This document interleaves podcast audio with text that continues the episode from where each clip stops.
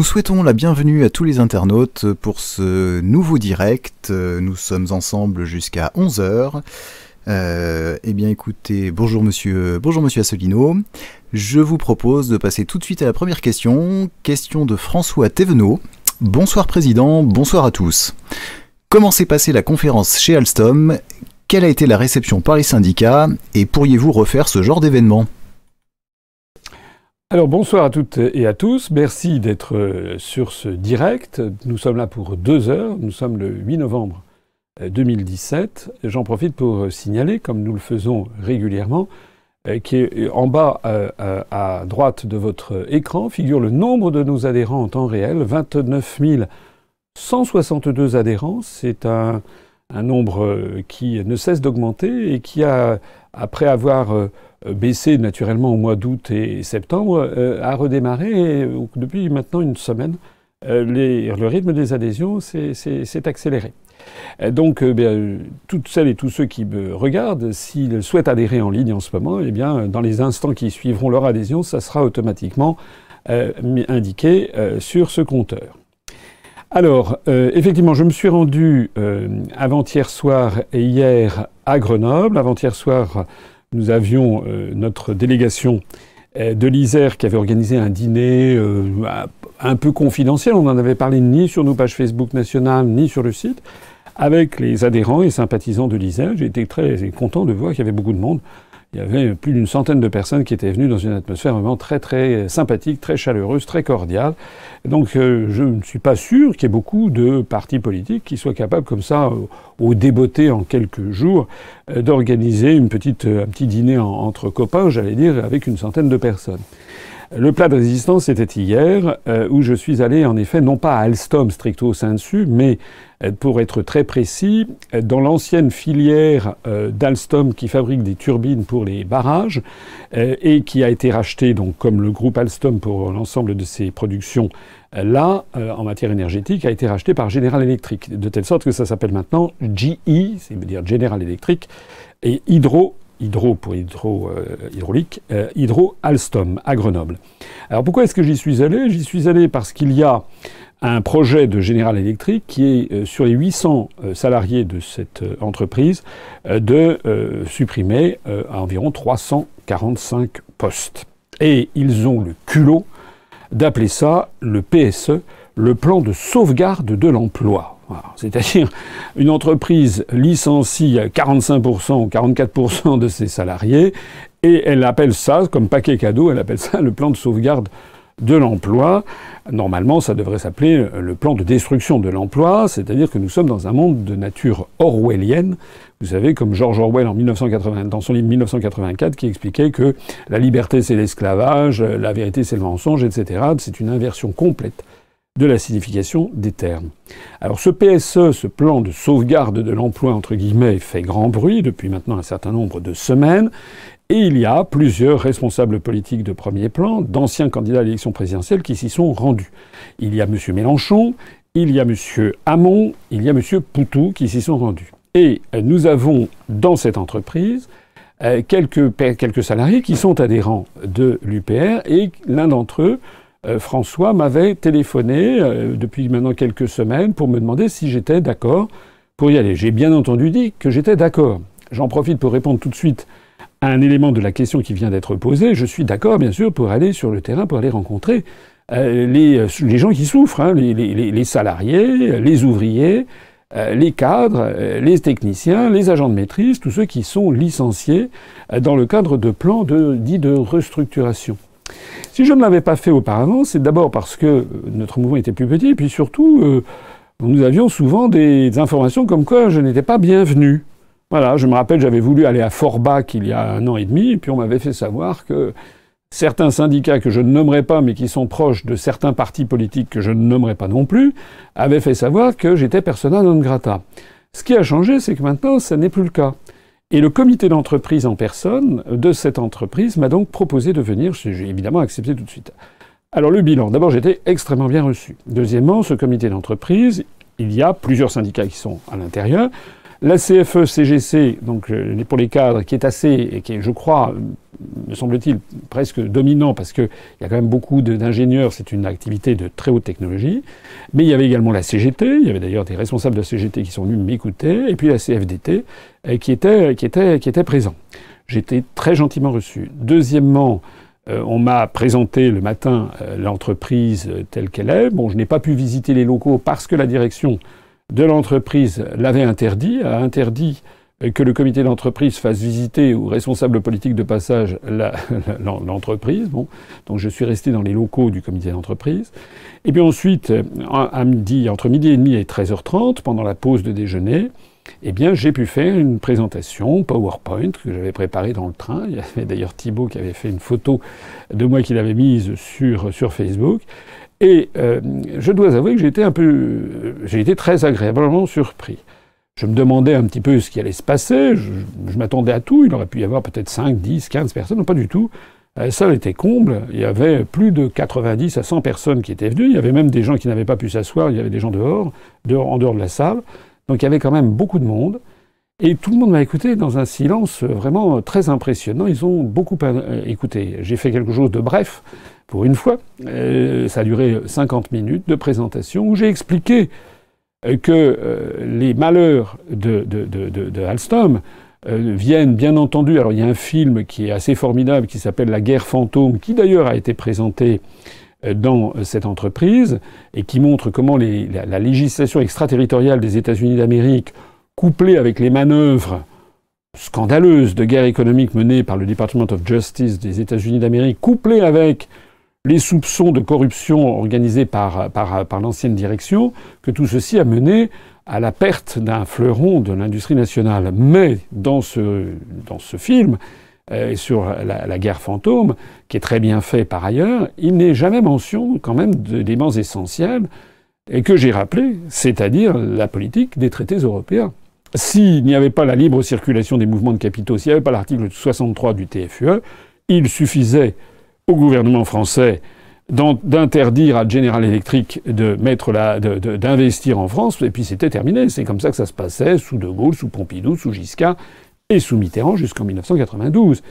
S'il n'y avait pas eu également la décision de la Commission européenne de euh, demander une privatisation partielle d'Alstom il y a un certain nombre d'années, de 2004, et notamment Bouygues avait pris 21% du capital, et si Bouygues n'avait pas ensuite voulu se défaire de ce capital, nous n'en serions pas là non plus. J'ai donc rappelé un certain nombre de vérités, ou souligné, notamment le rôle des traités européens, le rôle délétère également de la construction européenne. Et ce qui m'a vraiment euh, satisfait, c'est que je n'ai pas eu euh, de haussement d'épaule, j'ai eu des gens qui étaient extrêmement attentifs. Et ça me permet de conclure à quelque chose que j'observe, je le vois euh, un peu partout, c'est que je suis de plus en plus abordé dans la rue, reconnu. Ma notoriété, je pensais que la notoriété allait baisser après, après l'été du fait que je ne passe pas dans les grands médias, mais pas du tout. La notoriété, elle continue à se développer. Et euh, il me semble que les analyses que, que, je fais, que nous faisons maintenant depuis plus de dix ans, eh bien, elles commencent à vraiment à entrer en phase avec les interrogations de l'opinion publique. Bon, alors je ne vais pas chanter victoire, mais quand même, quand même, cette conférence que j'ai tenue devant le comité d'entreprise, je n'aurais pas pu la faire, j'en suis absolument convaincu, il y a deux ans. Et je pense que même depuis l'élection présidentielle, les esprits ont beaucoup évolué sur la question et je pense réellement que nous avons le, vent, le vent en poupe sur cette affaire. Voilà ce que je voudrais dire. Je voudrais remercier le comité d'entreprise, d'ailleurs le secrétaire général du comité d'entreprise et ou euh, sa première collaboratrice viendront à notre université. Non pas qu'ils appartiennent à l'UPR, mais comme nous aurons lors de l'université l'après-midi nous allons avoir une table ronde qui va être consacrée à la destruction de l'industrie française, à la guerre économique qui nous est livrée. Ils seront là pour apporter un témoignage avec les autres invités que nous vous annoncerons dans quelques, jours. Et je redis ce que j'ai dit tout à l'heure. Excusez-moi pour cette réponse un petit peu longue, très mais que je veux circonstancier. Je lance ici un appel à toutes celles et à tous ceux qui m'écoutent, en particulier des responsables syndicaux. Nous en avons beaucoup à l'UPR maintenant quel qu'il soit, qu'il soit de la CGT, de la CFDT, de Sud, de la CGC, CFE-CGC, euh, de Force ouvrière, etc. Euh, s'ils sont dans une entreprise où il y a des problèmes sociaux, et si je suis le bienvenu, bien entendu, euh, eh bien, je serai toujours là pour venir expliquer aux salariés la façon qu'il, enfin la situation telle qu'elle est, les véritables raisons de la situation. Une question un petit peu plus légère maintenant, mais une question néanmoins tout à fait intéressante. Question d'Adrienne Calanche. Question sur votre personnalité. Quels sont vos humoristes préférés? Avez-vous de la répartie et de l'autodérision? Euh, humoriste préféré, bon, moi, je vais dire un truc, ça va marquer, ça va me, ça va me, me faire passer un peu pour un brontosaure, parce que je vais, je vais citer des humoristes qui sont hélas décédés depuis maintenant longtemps, euh, mais euh, j'ai toujours un petit faible pour le duo Francis Blanche et Pierre Dac, qui sévissait dans les années 60-70 quand j'étais jeune. Et il y, y avait des, des, des sketchs absolument drôlatique. J'adorais Pierre Dac. Je, je, je, conseille à toutes celles et tous ceux qui ne l'ont pas vu de voir, de voir le, le, le, sketch du Sir Rabindranath Duval. Ça, c'est un grand morceau d'anthologie. Un petit peu plus euh, récemment, il y a le regretté Coluche, qui été quand même un humoriste qui avait un, ton très grinçant, mais qui était plus qu'un humoriste. Il avait vraiment un, un, il avait vraiment quelque chose en lui qui était très très profond, très, très sérieux. Euh, il disait des choses qui étaient quand même euh, euh, spectaculaires. Il jouait un petit peu le rôle du fou du roi, hein, c'est-à-dire celui qui se permet, sous couvert de dérision, de dire des vérités fondamentales. C'était moins léger que, Pierre Dac et que Francis Blanche à notre époque, euh, oui, ben, y a, y a, je suis allé il y a, y a, quelques, y a quelques jours, il y a, une quinzaine de jours, je suis allé voir euh, le, le, le, spectacle qui se tenait à, à, Paris de Gaspard Proust, qui est un humoriste d'origine, je crois, à la fois helvétique et serbe et je ne sais plus quoi, et, qui, euh, qui, est assez, qui est assez percutant, qui est assez, qui est assez drôle. Parfois, c'est trash ou gore ou, ou, ou cash mais c'est quand même assez, assez spectaculaire. Voilà. Alors, la répartie, je ne suis pas sûr d'être. Je connais des gens qui ont plus de répartie que moi. Je ne suis pas. Enfin, ça, c'est d'ailleurs, c'est pas à moi d'en juger, c'est plutôt à, mes collaborateurs ou, à chacun d'entre vous. Je pense qu'on pourrait avoir plus de répartie. C'est pas, je pense, la, ma principale qualité. Il y a des gens qui ont plus de répartie que moi. Cela étant, j'en ai quand même aussi. je rappelle, il y a beaucoup de gens qui, qui m'abordent dans la rue, qui se rappellent notamment euh, la répartie que j'ai eue le, le, 4 avril lors du débat avec les 11 candidats, lorsque j'ai dit à, Macron, oui, de toute façon, vous êtes toujours d'accord avec tout le monde, il y a des gens qui se le rappellent six mois après et qui en rient encore. Voilà, mais bon, essayons d'être un petit peu humbles, je ne pense pas que je sois, je connais des gens qui ont plus de, de, répartie que, que moi. Euh, quoi d'autre? L'autodérision, bah écoutez, euh, oui, je crois. Mais bon, ça, il faut être un peu dans le cercle des intimes euh, ou de mes proches collaborateurs. Oui, je crois que j'ai quand même pas mal d'autodérision. C'est d'ailleurs un principe de base, euh, je pense. La santé mentale passe par l'humour. Les gens qui ont beaucoup d'humour, euh, enfin, je pense que c'est très corrélé avec une bonne santé mentale. Le fait de savoir se mettre soi-même en boîte, et de savoir rire un petit peu des situations, même quand parfois elles sont un petit peu, un petit peu tristes et pathétiques. Et lorsqu'il y a, par exemple, le coup de feu, quand on est, quand on est complètement à la bourre, quand on est très très en retard sur un sujet, bah, de temps en temps, lâcher une petite, une petite vanne, un petit trait d'humour, ça fait passer bien des choses. Une question de Rémi Jablonski. Bonsoir Monsieur Asselineau. Comme vous avez une grande expérience en politique étrangère, j'aimerais avoir votre avis sur la politique américaine de Donald Trump, notamment en matière d'économie et d'emploi. J'aimerais savoir aussi ce que vous pensez du personnage. Merci beaucoup.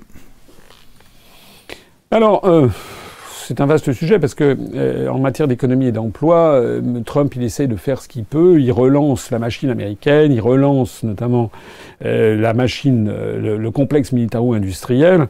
Euh, il, euh, il, y a un certain nombre, par exemple, les, tirs de missiles qu'il a fait au Moyen-Orient, ça permet de passer de nouvelles commandes.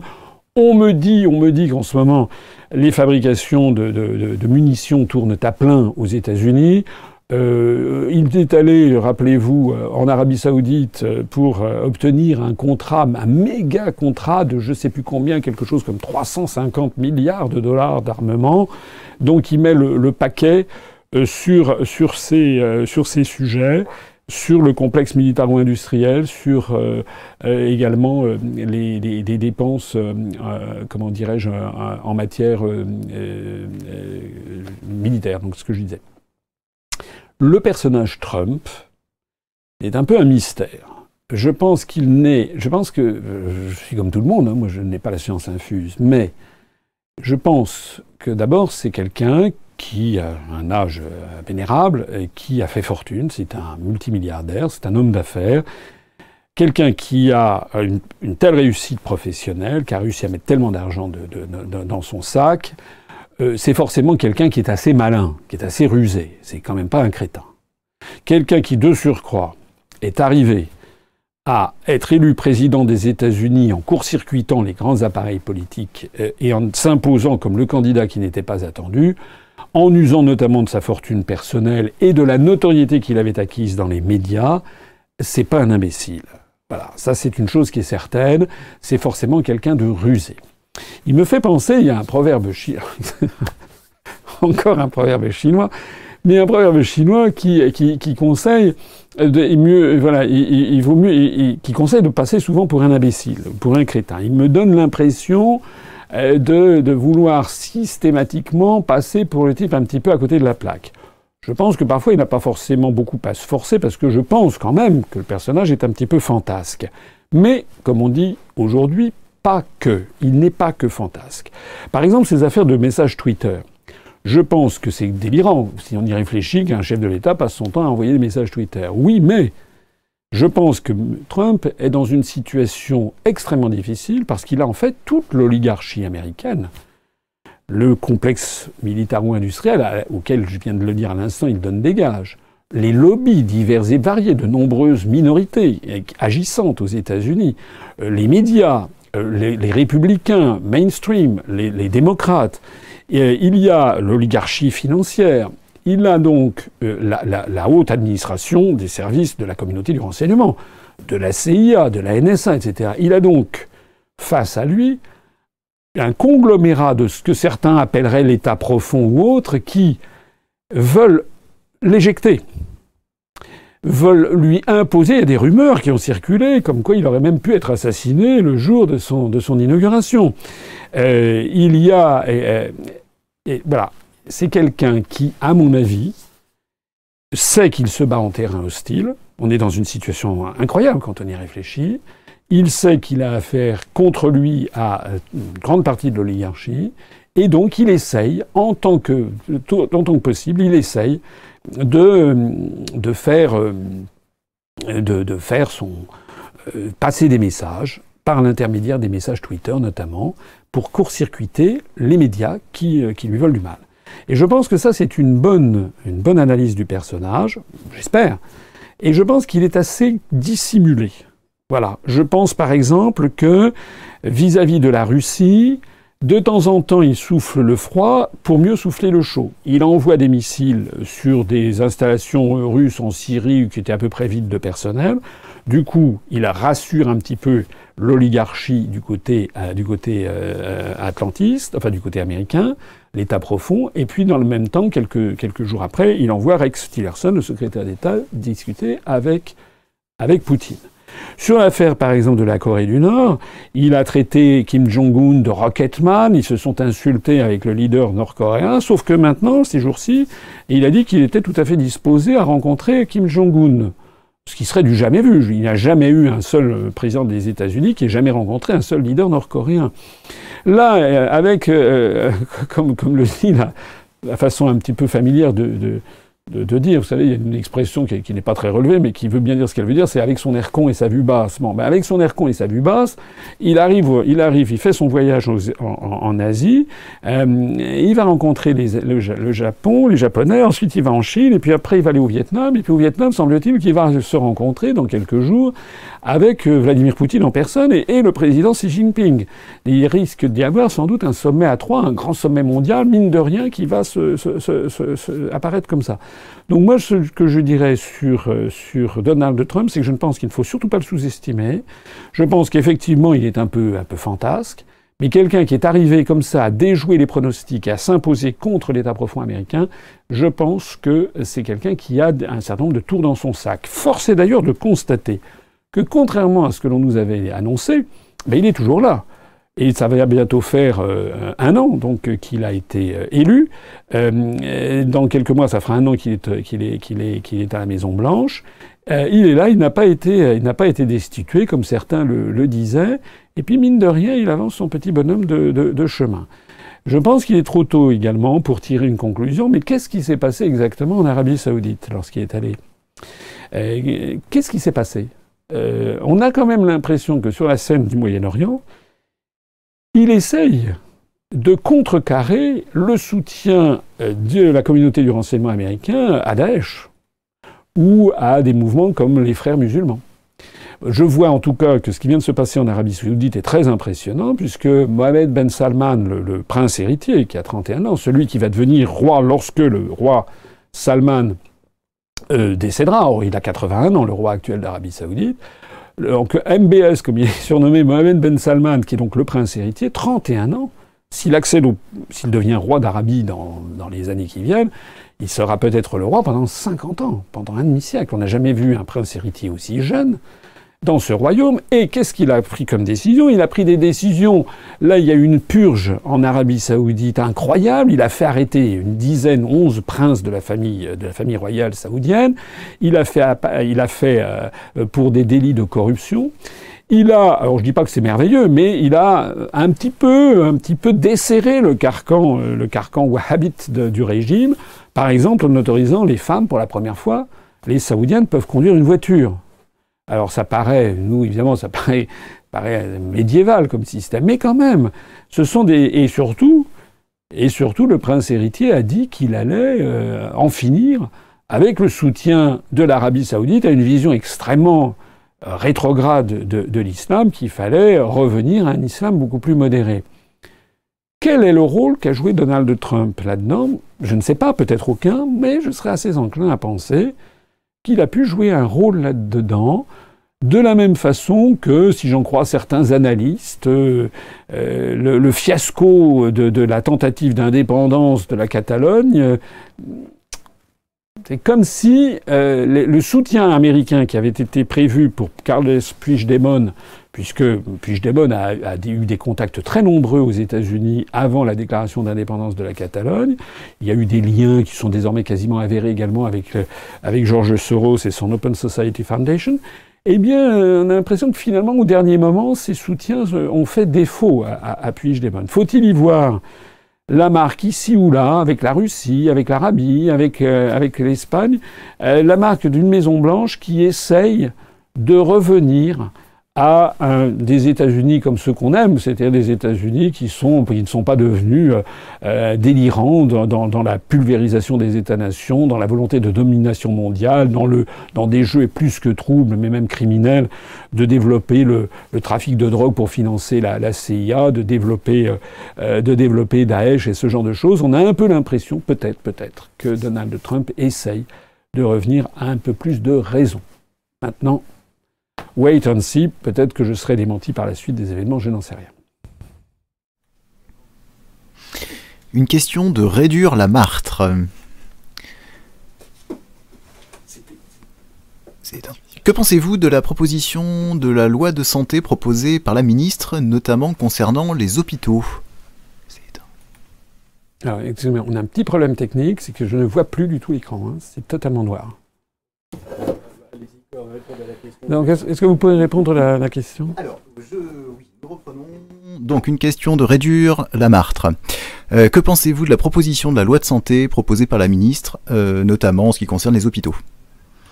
Bah, J'ai déjà eu l'occasion de m'exprimer, je crois, sur cette, sur cette question. Euh, on, est, on est dans tous les domaines d'activité, et en particulier en matière de santé, on est face à des, à des mesures qui consistent à faire toujours moins. Voilà. La situation de, de, de la santé, c'est comme dans la justice, c'est comme dans la police, c'est comme en matière, euh, euh dans, dans, la plupart de, des, des, départements ministériels, on a comme seule et unique politique de tailler dans les dépenses. Voilà. Donc moi, ce que je sais, il se trouve que je connais un petit peu parce que j'ai des proches de, de ma famille qui, qui, qui, travaillent dans des, dans des hôpitaux. Euh, la situation est absolument, euh, est absolument dramatique dans certains cas. D'abord, on ferme de plus en plus de plateaux hospitaliers, et puis il y a des personnels, notamment les infirmiers, le personnel, bon, les, jeunes internes en médecine qui travaillent 50 ou 60 heures par semaine et qui sont payés des, des clopinettes, qui sont taillables et corvéables à merci avec des, avec des, avec des, comment dirais-je, des gardes qu'ils qu'ils enfilent comme des perles les unes après les autres et qui passent des nuits blanches, etc. Et tout ça pourrait être payé de façon, de façon très très insuffisante. Euh, et on est en train encore et encore de tailler dans, dans, dans, tout ça. Donc tout ça n'est pas, n'est pas, pas raisonnable. Euh, ça fait des années que l'on taille dans, tous les, dans, toutes les dépenses, dans toutes les dépenses de santé. Alors je ne dis pas, je ne dis pas qu'il n'y a pas des, des, des économies à faire sur tel ou tel aspect des choses, mais Là, il y a des aspects où on a atteint l'os. Il faut arrêter de, détruire les hôpitaux publics. Il y a d'ailleurs peut-être une volonté qui se cache derrière, qui est toujours d'essayer de favoriser à l'américaine le développement d'une médecine privatisée et donc d'une médecine à plusieurs vitesses. Voilà. Alors maintenant une question de Rudy Jacquier. Bonjour Président. À l'heure actuelle, faut-il investir dans l'or? Merci d'avance.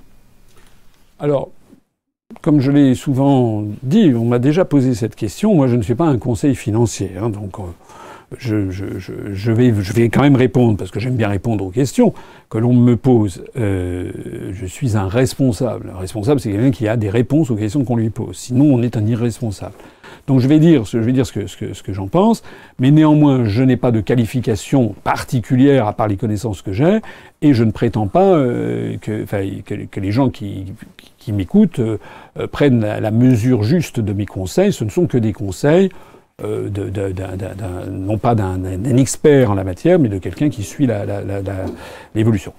J'ai déjà eu l'occasion de le dire, c'est un peu une évidence, mais je le redis, il est bon et il est sain d'avoir dans son portefeuille, si on a un petit peu d'argent, de le diversifier. C'est le B à bas. On doit toujours diversifier, comme le dit le proverbe français, cette fois-ci, on ne met pas tous ses œufs dans le même panier. On ne met pas tous ses œufs dans le même panier, ça veut dire qu'on met les œufs dans différents paniers. Et dans les différents paniers, il y a notamment l'or. En règle générale, les conseils financiers conseillent d'avoir, euh, je sais pas, 2, 3, 4, 5% de son patrimoine en, en, or. Euh, il est vrai qu'actuellement, l'or, alors de mémoire, je crois qu'on était quelque chose aux alentours de 1280 dollars l'once. Il y a des gens, des spécialistes, je suis ça de près, qui euh, disent que ces, cours sont en fait manipulés et que si on laissait les libres forces du marché se produire, l'or pourrait grimper très rapidement jusqu'à 3000, 4000, voire 5000 dollars l'once, peut-être même davantage encore. Euh, on, a, ce genre de, commentaires.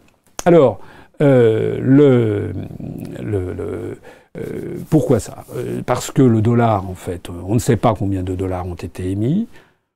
Tout le monde anticipe une crise financière monumentale, parce que justement, euh, on ne sait plus quelle est M3, la masse des dollars émis, on ne sait plus du tout où on en est. Euh, il y a euh, un air du temps qui n'est pas bon, et il est tout à fait possible que le système financier, un jour, s'effondre complètement. On ne sait pas ni le jour ni l'heure, mais c'est quand même assez probable. Si cela devait arriver, il est absolument euh, vital pour toutes les personnes qui ont un petit peu le, sens de la précaution d'avoir d'avoir un peu d'or. Quel or N'achetez pas des lingots. Alors d'abord, un lingot d'or d'un kilo, ça doit valoir quelque chose comme 30 000 euros, donc ça n'est pas la portée de toutes les bourses. Mais surtout, il y a un principe qui s'appelle la fongibilité, c'est-à-dire qu'il faut pouvoir acheter et vendre de l'or de façon rapide et facile. Vous avez donc tout intérêt à avoir le truc le plus courant qui soit, c'est-à-dire la pièce de 10 francs ou mieux de 20 francs, ce qu'on appelle le Napoléon, euh, qui est la pièce de 20 francs or qui fait 6 grammes et quelques, et qui doit coûter quelque chose actuellement aux alentours de 200, 230 euros, je ne sais plus exactement combien, mais ça doit être à peu près ça. Alors pourquoi ça? Bah Parce que euh, cette pièce qui représente, on l'appelle Napoléon ou Louis d'or aussi, puisque c'est une vieille, euh, une vieille euh, un vieil alloy. Euh, c'est une pièce de 6 grammes, je ne sais plus combien, euh, qui remonte à l'époque, à l'époque des, rois de France, qui fut frappé sous Louis XV, sous Louis XVIII, etc., puis sous Napoléon. donc on appelle ça le, la pièce de 20 francs indifféremment que ce soit un Louis d'or ou qu'on appelle Napoléon. Puis ça a été frappé ensuite sous la République. Et vous avez des pièces de 20 francs or qu'on vous vendra chez un revendeur comme des Napoléons ou des pièces de 20 francs, avec, alors qu'il s'agit de l'effigie de, de, de Marianne. Et c'est la pièce la plus courante qui existe en France, celle qui est dans les madeleines de monsieur et madame tout le monde. Donc si vous avez, si vous voulez faire un petit investissement en or, eh bien vous achetez quelques-unes de ces pièces. Alors il y a des détracteurs. de, des investissements en or, parce que les gens disent ça ne sert à rien. Effectivement, quand vous avez de l'or chez vous, ça ne sert à rien. Vous l'avez dans un tiroir, vous le mettez je ne sais pas où, vous le cachez, euh, ça ne sert à rien. Donc c'est un investissement improductif par nature. Donc il y a des gens qui critiquent. Oui, sauf que en cas de coup dur, justement, c'est le moment où on en a besoin. C'est pour ça qu'il faut ni en mettre tous ses œufs dans ce panier-là, mais euh, c'est bien quand même d'en avoir, d'en avoir un, petit peu. Euh, deux précisions encore. N'achetez pas d'or papier. Hein. Ce qu'on appelle l'or papier, c'est d'ailleurs des certificats comme quoi la, la banque, euh, a, il y a des caves or, c'est-à-dire des, des, fonds de placement à investir en or. Mais l'or, si vous achetez de l'or, vous achetez de l'or. C'est-à-dire, vous achetez physiquement le métal or. D'abord, c'est joli à avoir dans la main, c'est quand même, on se fait plaisir. Mais surtout, ce qui est important, c'est qu'en cas de coup dur, si effectivement tout le système financier s'effondre, les banques ferment. Et votre, votre or papier, vos, titres de SICAV or ne voudront strictement, tout le monde s'en fichera. Si on revient à une période de troc, tout peut arriver dans la vie, il faut mieux à ce moment-là avoir de, des, euh, des, pièces, des, pièces en, des pièces en or physique. Et puis là, l'autre chose que je voudrais dire également, notamment peut-être pour des jeunes euh, couples, ou pas couples d'ailleurs, des jeunes qui s'installent dans la vie, moi j'ai toujours un conseil à, formuler, c'est que dans la mesure du possible, dans toute la mesure du possible, la première chose que je conseille à tout le monde, c'est d'essayer d'acheter son logement principal. Voilà. Alors c'est cher, ça dépend des endroits. Il y a des endroits en France où c'est quasiment inabordable. Dans Paris intramuros, dans quelques grandes villes, c'est devenu extrêmement difficile à cause de la mondialisation d'ailleurs, à cause de la libre circulation des mouvements de capitaux. Toujours le fameux article 63. Maintenant à Paris, le, marché immobilier parisien est devenu un marché mondial. Comme à Cannes, comme à Nice, comme euh, voilà, il y a certaines villes de France où des très grandes fortunes chinoises, russes, américaines, canadiennes, australiennes, euh, thaïlandaises, indiennes, euh, russes, etc., investissent et donc achètent. Si c'est des oligarques de je ne sais quel pays, ils peuvent acheter un appartement à des prix défiant toute concurrence. Euh, en, par exemple, avec vue sur Seine, c'est un, appartement dans l'île Saint-Louis avec vue sur Seine côté, côté sud, c'est-à-dire plein soleil. Il doit falloir compter, je ne sais pas, peut-être 10 000 euros du mètre carré ou 15 000 euros. Alors le problème, c'est que ça n'est plus à la mesure même des gens, des Français fortunés, sauf peut-être quelques très très très très très très grandes fortunes, mais même des, cadres très supérieurs ou des dirigeants d'entreprise n'ont même plus les moyens, donc ils vont acheter des appartements euh, dans des quartiers un petit peu périphériques, et du coup c'est l'ensemble du prix de l'immobilier à l'intérieur de Paris et même de la banlieue proche qui augmente. C'est pour ça que c'est devenu difficile. Mais dans d'autres villes de France, dans des villes de province, le phénomène n'existe pas nécessairement. Et moi, je conseille toujours d'avoir ça, parce que l'expérience montre qu'il faut, quitte à s'endetter sur 15 ou 20 ans, une fois que vous avez payé votre logement, vous êtes propriétaire. Alors que si vous êtes locataire, eh bien, vous restez locataire toute votre vie. Or, l'expérience montre que très rapidement, si vous endettez sur 15 ans, au bout de 6 ou 7 ans, très souvent, les remboursements d'emprunt que vous faites sont inférieurs à la location que vous payez pour avoir le même appartement. Voilà. Bon, là, c'est des conseils patrimoniaux, mais s'éloigne un petit peu de la politique. Mais c'est quand même important aussi parce qu'il est important aussi qu'un responsable politique sache aussi de quoi il parle. Et il est également important de souligner les, méfaits euh, du gouvernement actuel, puisque je rappelle qu'on prêtait à M. Macron l'idée d'introduire un impôt, euh, une espèce de loyer sur les gens qui sont propriétaires de leur logement. Il ne faut peut-être pas exagérer, parce qu'une fois que vous êtes propriétaire de votre logement, vous devez payer comme toute personne, la taxe d'habitation, et vous devez payer aussi la taxe foncière. Alors si en plus on rajoute un loyer fictif pour être, euh, alors que vous êtes propriétaire de votre logement, ça, ça, ça, ne, ça ne, ne, va pas. Autre sujet, une question euh, bah, d'ailleurs également d'ordre pratique de Kamel Seil.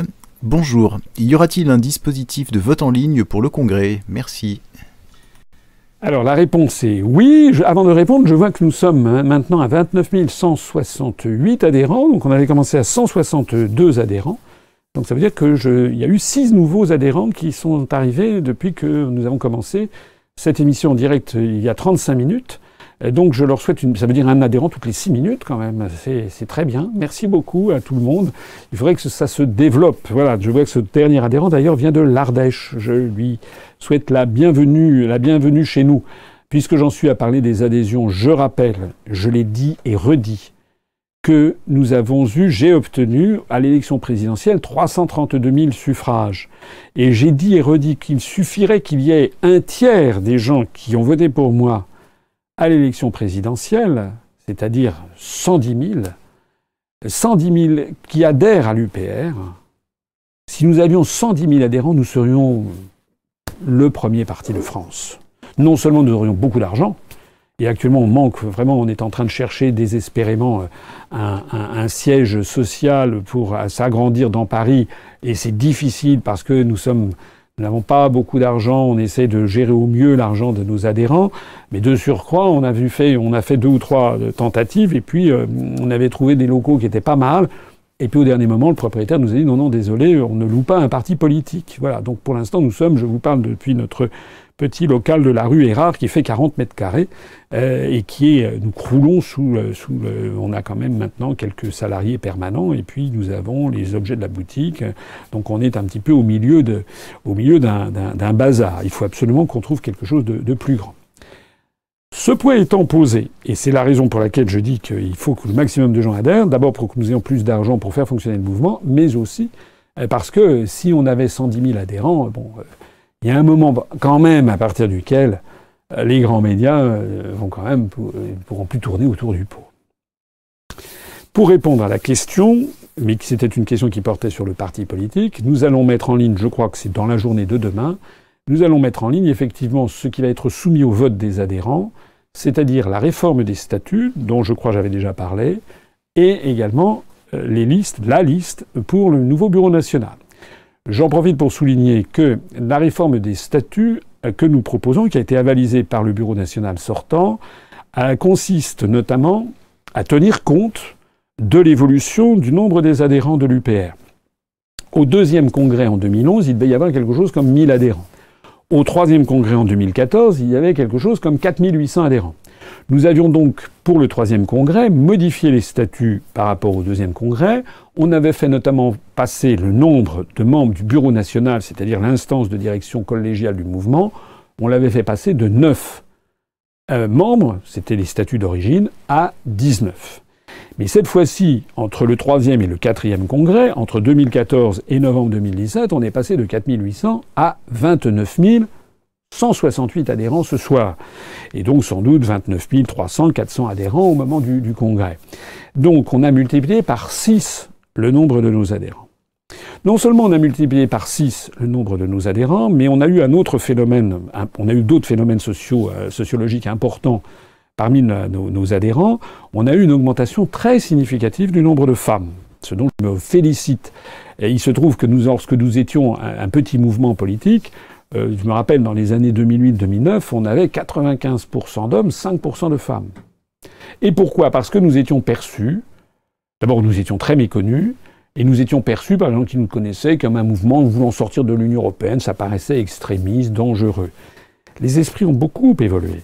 Beaucoup de gens ont commencé à comprendre que c'est pas du tout extrémiste de vouloir sortir de l'Union européenne. Ce qui est extrémiste, c'est de vouloir y rester c'est de vouloir coûte que coûte conserver une monnaie qui est en train de détruire notre industrie, détruire notre agriculture, détruire nos services, détruire nos, acquis sociaux.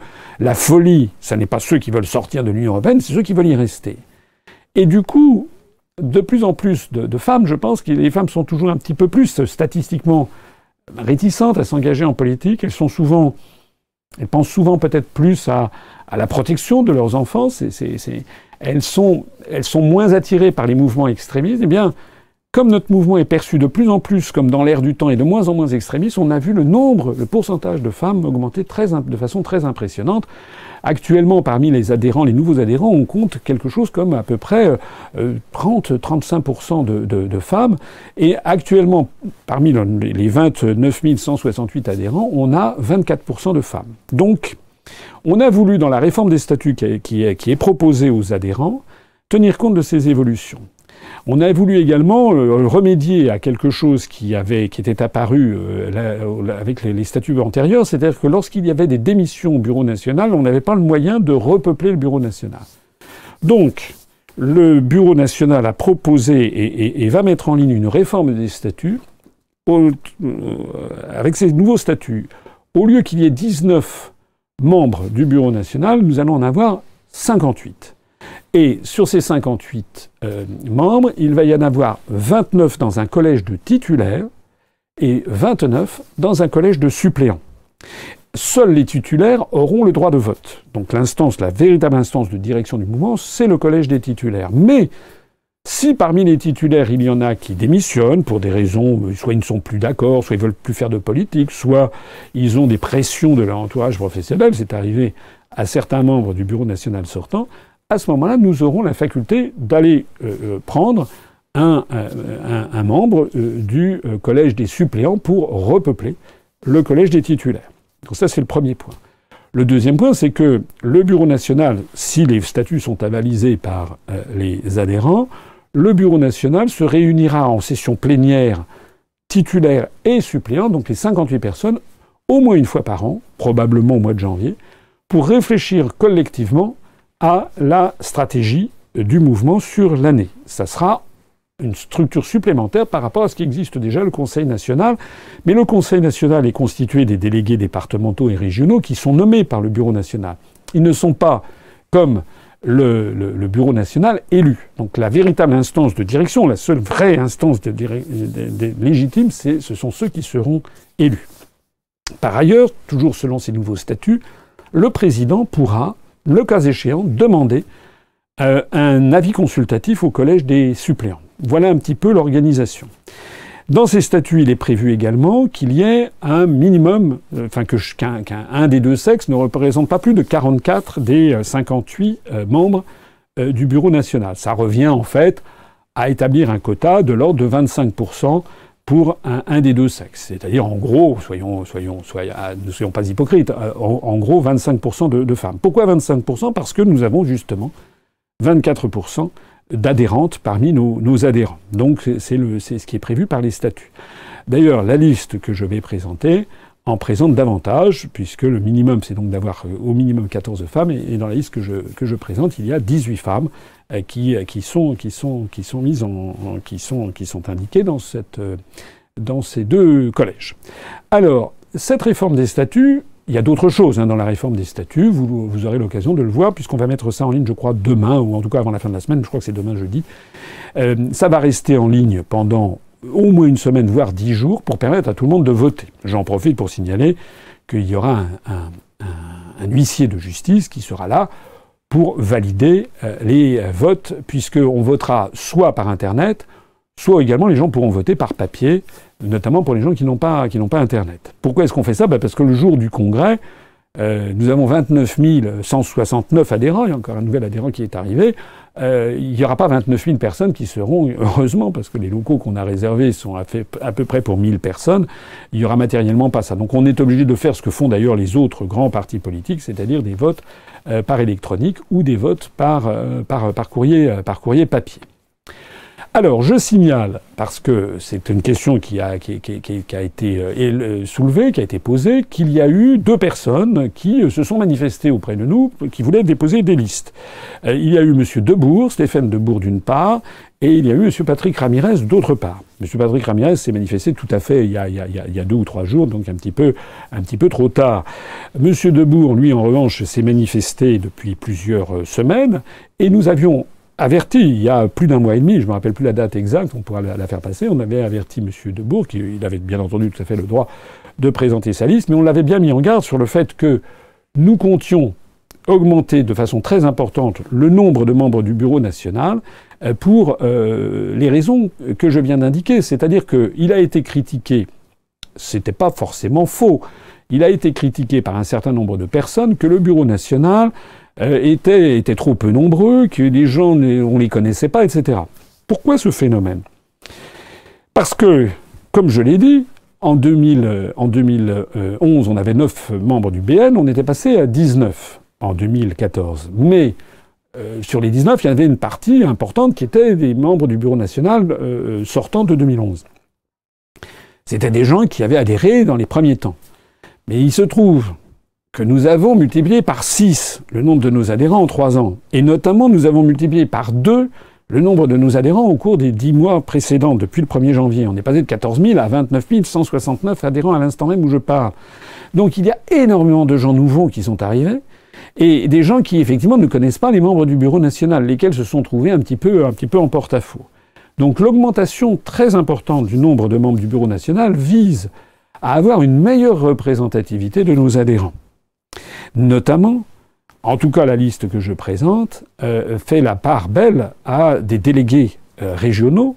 Alors pas tous, pas tous les délégués, parce que c'est pas euh, une, comment dirais-je, c'est pas un copier-coller du, Conseil national. Mais nous avons des délégués régionaux, nous avons des adhérents, comment dirais-je, euh, qui ne sont pas, qui n'ont pas de responsabilité, mais qui se sont fait connaître parce que tel ou tel a pris telle ou telle initiative, s'est chargé de tel ou tel aspect des choses.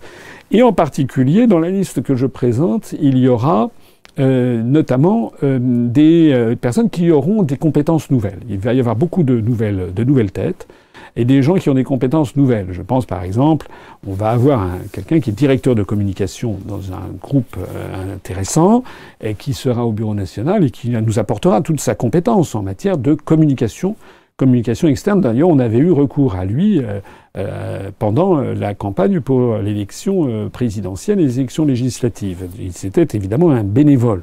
Je sais qu'il y a eu des critiques qui ont été formulées sur le fait qu'il faudrait avoir recours à des experts en la matière. Mais des experts, d'abord, ça ne court pas les rues. Et deuxièmement, ça coûte souvent très très très très cher. Hein, j'aurai l'occasion d'exposer les questions budgétaires au moment du Conseil national. Euh, de la même façon que dans la liste que je présente, il y a également quelqu'un qui euh, est, euh, travaille dans un institut de, sondage, qui est directeur d'études dans un institut de sondage, qui nous apportera lui aussi des éléments précieux. On a également des gens qui aura, dans la liste que je présente, il y a ben, une de nos adhérentes bien connue, qui est une avocate, qui s'occupera d'un pôle juridique. Donc on va renforcer avec cette liste. Puis il y a beaucoup de gens que les gens que, que, que nous, les gens qui nous suivent l'UPR connaissent. Euh, quelqu'un comme Charles-Henri Gallois, par exemple, qui n'était pas au Bureau national sortant parce qu'il avait adhéré à l'UPR quelques semaines seulement avant le, le troisième congrès, je l'ai mis dans, la liste pour s'occuper des questions économiques. Il y aura Vincent Brousseau pour les questions monétaires, il y aura Christophe Blanc pour les questions d'agriculture, il y aura euh, Anne Limoges pour les questions d'éducation, donc Sophie Husson pour les questions euh, de justice, etc. Et puis des têtes nouvelles, parce que je veux que ce soit représentatif de la variété de notre mouvement. Nous avons notamment, euh, il y aura des représentants de l'outre-mer, qui seront là, des représentants des Français de l'étranger, et puis, comme on le dit aussi, des représentants de la diversité, puisque nous avons parmi nos adhérents beaucoup euh, d'adhérents qui euh, sont issus de l'immigration, donc il y en aura également qui auront leur part dans cette, dans cette liste. Voilà. La liste en question va être mise en ligne. Nous n'avons pas reçu d'autres listes. Donc M. Ramirez n'a pas donné suite, euh, mais il faut dire qu'il s'y pris très tard. Mais M. Debourg, euh, qui euh, avait, semble-t-il, voulu présenter des listes, semble finalement n'a pas, avoir souhaité en, présenter. Force est de constater que c'est comme ça. En tout cas, le vote aura lieu donc à partir des prochains jours. Il devrait s'étaler sur une dizaine de jours. Une question de Valérie Favret-Hart. Que peut-on répondre euh, à un insoumis qui explique euh, que pour le plan B, la menace de sortie de la France doit suffire, car sans la France, l'Union européenne ne peut exister Ou ne peut persister? Ben, Tout ça, ça sont des... Ce qu'il faut répondre à ça, c'est que ce sont des affirmations gratuites, qui ne sont fondées que sur des affirmations. Voilà. Parce que euh, pourquoi, il y a toujours, ce qu'il faut répondre, c'est de poser cette question, pourquoi faire euh, compliqué quand on peut faire simple? Le plan B, nous, on propose de sortir de l'Union européenne. C'est extrêmement, c'est de bon goût, c'est tout à fait simple. Enfin, je dis simple, il y a, des, choses à, faire, bien entendu, mais conceptuellement, c'est assez simple. On met en œuvre l'article 50. Voilà. C'est prévu dans les traités. On reste en bon terme avec les voisins. C'est ce que font les Britanniques. Ce que propose Monsieur Mélenchon, c'est d'ailleurs, on n'y comprend rien en fait, c'est un plan A, un plan B, un plan C, etc. Dans son plan B, il refuse mordicus de dire qu'il faut sortir de l'Union européenne. En revanche, il essaye d'inviter les gens qui lui font confiance, de les inviter à une réflexion qui consiste à faire une partie de bras de fer, c'est-à-dire à se fâcher avec nos partenaires.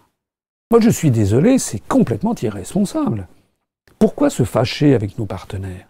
Pourquoi se mettre dans notre tort? Soit, quand on est dans un club, on respecte les règles du club, ou bien on s'en va.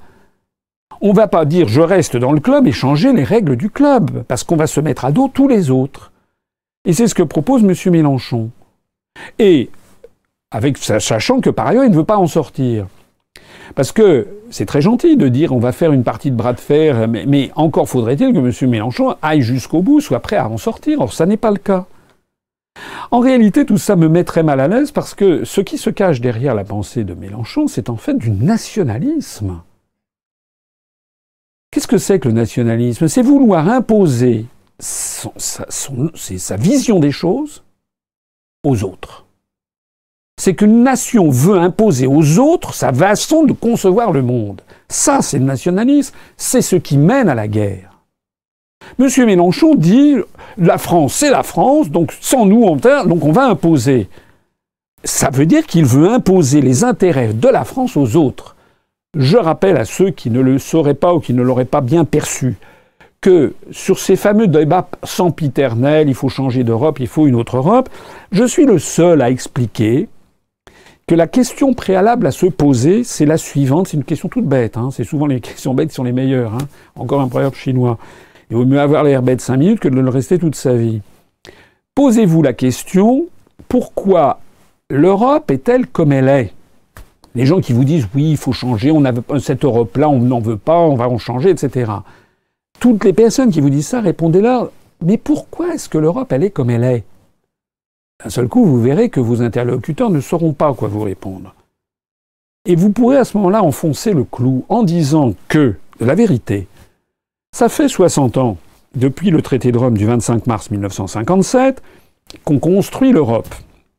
Depuis 60 ans, il y a eu des négociateurs, des plénipotentiaires, venant des ministères des Affaires étrangères, de l'industrie, du commerce, de l'économie, etc., et j'en passe, qui se sont réunis dans des cénacles pour essayer de bâtir des traités européens, de faire des avancées dans le cadre de ce dogme qui postule que de toute façon nous devons nous entendre.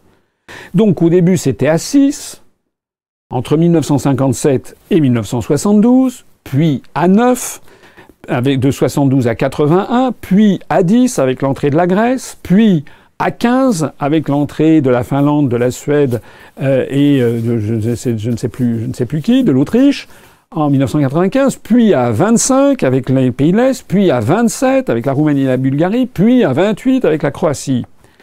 À chaque fois, il y a eu des négociations avec de plus en plus de monde représentant des pays dont les intérêts sont totalement opposés.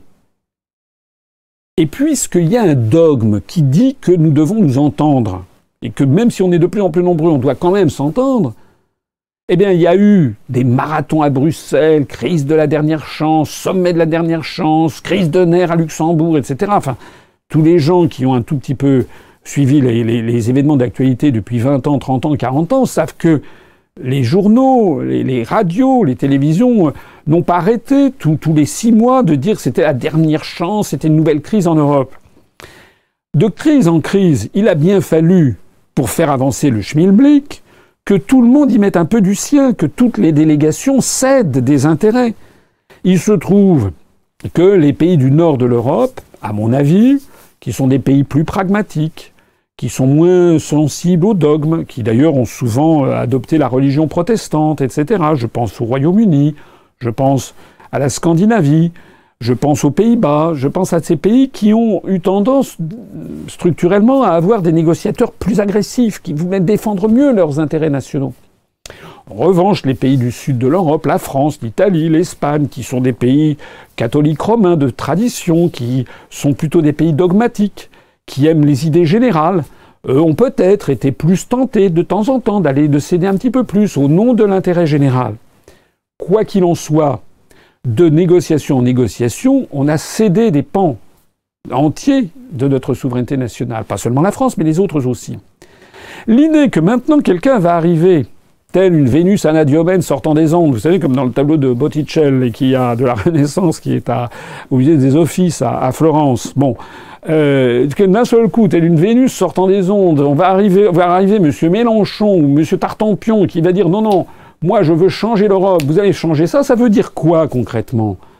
Ça veut dire que les autres pays devraient être la bouche bée en disant bah oui, bah pour faire plaisir à la France, on va se faire harakiri, on va revenir sur des, sur des gains que nous avions obtenus, qu'avaient obtenus nos négociateurs il y a 5 ans, 7 ans, 12 ans, 15 ans, 18 ans, pour se faire plaisir à la France. Mais ça n'aura jamais lieu. Ça n'aura jamais lieu. D'ailleurs, ça n'a pas lieu. Vous avez vu comment Macron, là, on allait voir ce qu'on allait voir sur la directive des travailleurs détachés, sur la taxation des GAFA, etc. Rien. De la poudre aux yeux, rien. Il n'obtient rien. Donc, l'idée selon laquelle on va faire une partie de bras de fer, c'est une idée beaucoup plus dangereuse parce que ça nous mène directement à la guerre. Beaucoup plus raisonnable, beaucoup plus responsable, beaucoup plus conforme à tout simplement au monde réel est la position que je défends depuis plus de dix ans, qui consiste à dire écoutez, ce système ne convient pas, ce système ne marche pas. Il est faux que nous devions fusionner avec la Lettonie. C'est un concept antédiluvien qui remonte à Dante Alighieri euh, au, milieu du, au début du, au début du, du quoi, du XIVe siècle, entre, fin, fin du XIIIe siècle, dans la, Divine Comédie, euh, l'idée d'une espèce de chrétienté euh, unie, comme ça, sous l'autorité, Dante était gibelin, était favorable au Saint-Empire romain germanique. C'est une idée qu'on a vu traverser les siècles. Il y a eu l'abbé Dubois, il y a eu des tas de gens qui se sont mêlés de ce genre de trucs. Et, puis il y a eu le discours de Victor Hugo de 1849 au Congrès de la paix qui consiste à vouloir fusionner l'Europe. Mais c'était une vision du monde européocentriste, comme on dit, c'est-à-dire centrée sur l'Europe. Victor Hugo, en 1849, quand il lance l'idée des États-Unis d'Europe, il considère que le monde doit être dirigé par l'Amérique du Nord et par l'Europe, le monde blanc, et qui a vocation à coloniser le reste de la planète. Il le dit d'ailleurs dans son discours euh, au Congrès de la paix, où il parle des fameux États-Unis d'Europe. Allez le voir, c'est en partie sur notre site internet, le discours de Victor Hugo. Vous allez en apprendre de belles. C'est un discours colonialiste en fait. Il dit on va rendre l'Afrique à l'homme, l'Asie à la civilisation, on va défricher les déserts, on va faire des colonies. À partir du moment où il y a des colonies qui font, il n'y aura plus de révolution. Enfin, c'est un discours incroyable, le discours de Victor Hugo de 1849. Bon. C'est plus. On est en 2017. On n'est plus du tout dans le même univers. La France aujourd'hui a des liens avec l'Allemagne, bien entendu, avec le Royaume-Uni, avec l'Italie, bien sûr. Mais les liens qu'elle a avec la Lettonie, l'Estonie, la Slovaquie, Chypre sont des liens, ou la Bulgarie, sont des liens qui sont, qui sont faibles. Par rapport aux liens beaucoup, beaucoup, beaucoup, beaucoup plus importants que nous avons avec l'Algérie, la Tunisie, le Maroc, le Sénégal, le Mali, le Gabon, la Côte d'Ivoire, le Cameroun, le Congo, enfin les deux Congos, Madagascar, le Liban, la Syrie, etc., Haïti, le, le Vietnam, le Cambodge, et au-delà des anciens pays de l'Empire français, aussi avec le Japon, la Russie, euh, l'Inde, le Brésil. Le monde d'aujourd'hui est un monde ouvert. Donc, euh, il n'est pas. C'est vraiment ce que nous aussi on apporte avec l'UPR, c'est que nous disons le principe même de la, construction européenne est un principe ringard. C'est quelque chose qui n'est pas du tout conforme à l'ère du temps. D'ailleurs, regardez les jeunes générations. Euh, quand, quelqu'un, un jeune qui a 19, 20 ans, 22 ans, etc., quand il veut aller faire une expérience à l'étranger, il, ne rêve pas d'ailleurs en Allemagne hein, ou au Danemark. Euh, ou, non, non. Il rêve d'aller où? Il rêve d'aller au Canada, il rêve d'aller en Australie, en Nouvelle-Zélande, en Chine, au Japon, euh, au Brésil. Euh, voilà. Le monde d'aujourd'hui, il est comme ça.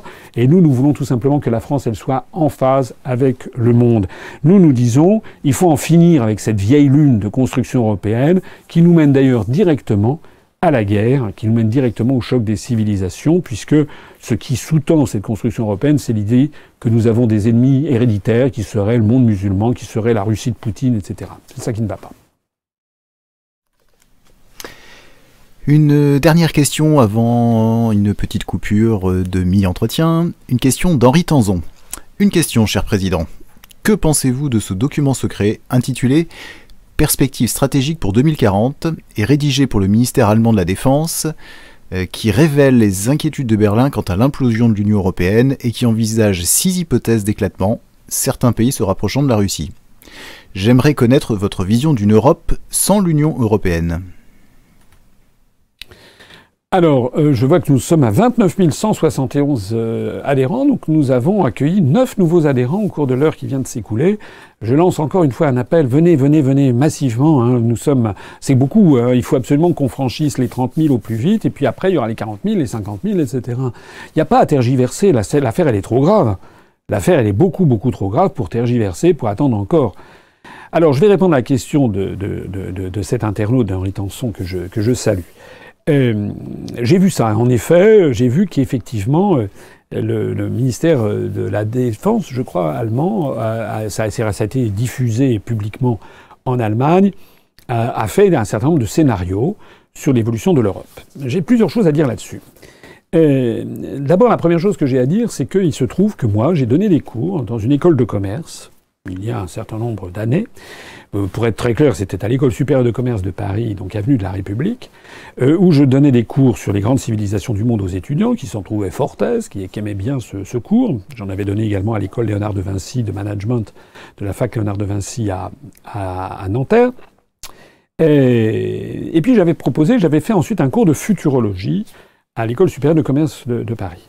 Et dans ce cours de futurologie, c'est une, science, euh, est à moitié une science. Enfin bon, euh, c'est pas c'est pas la boule de cristal. Hein.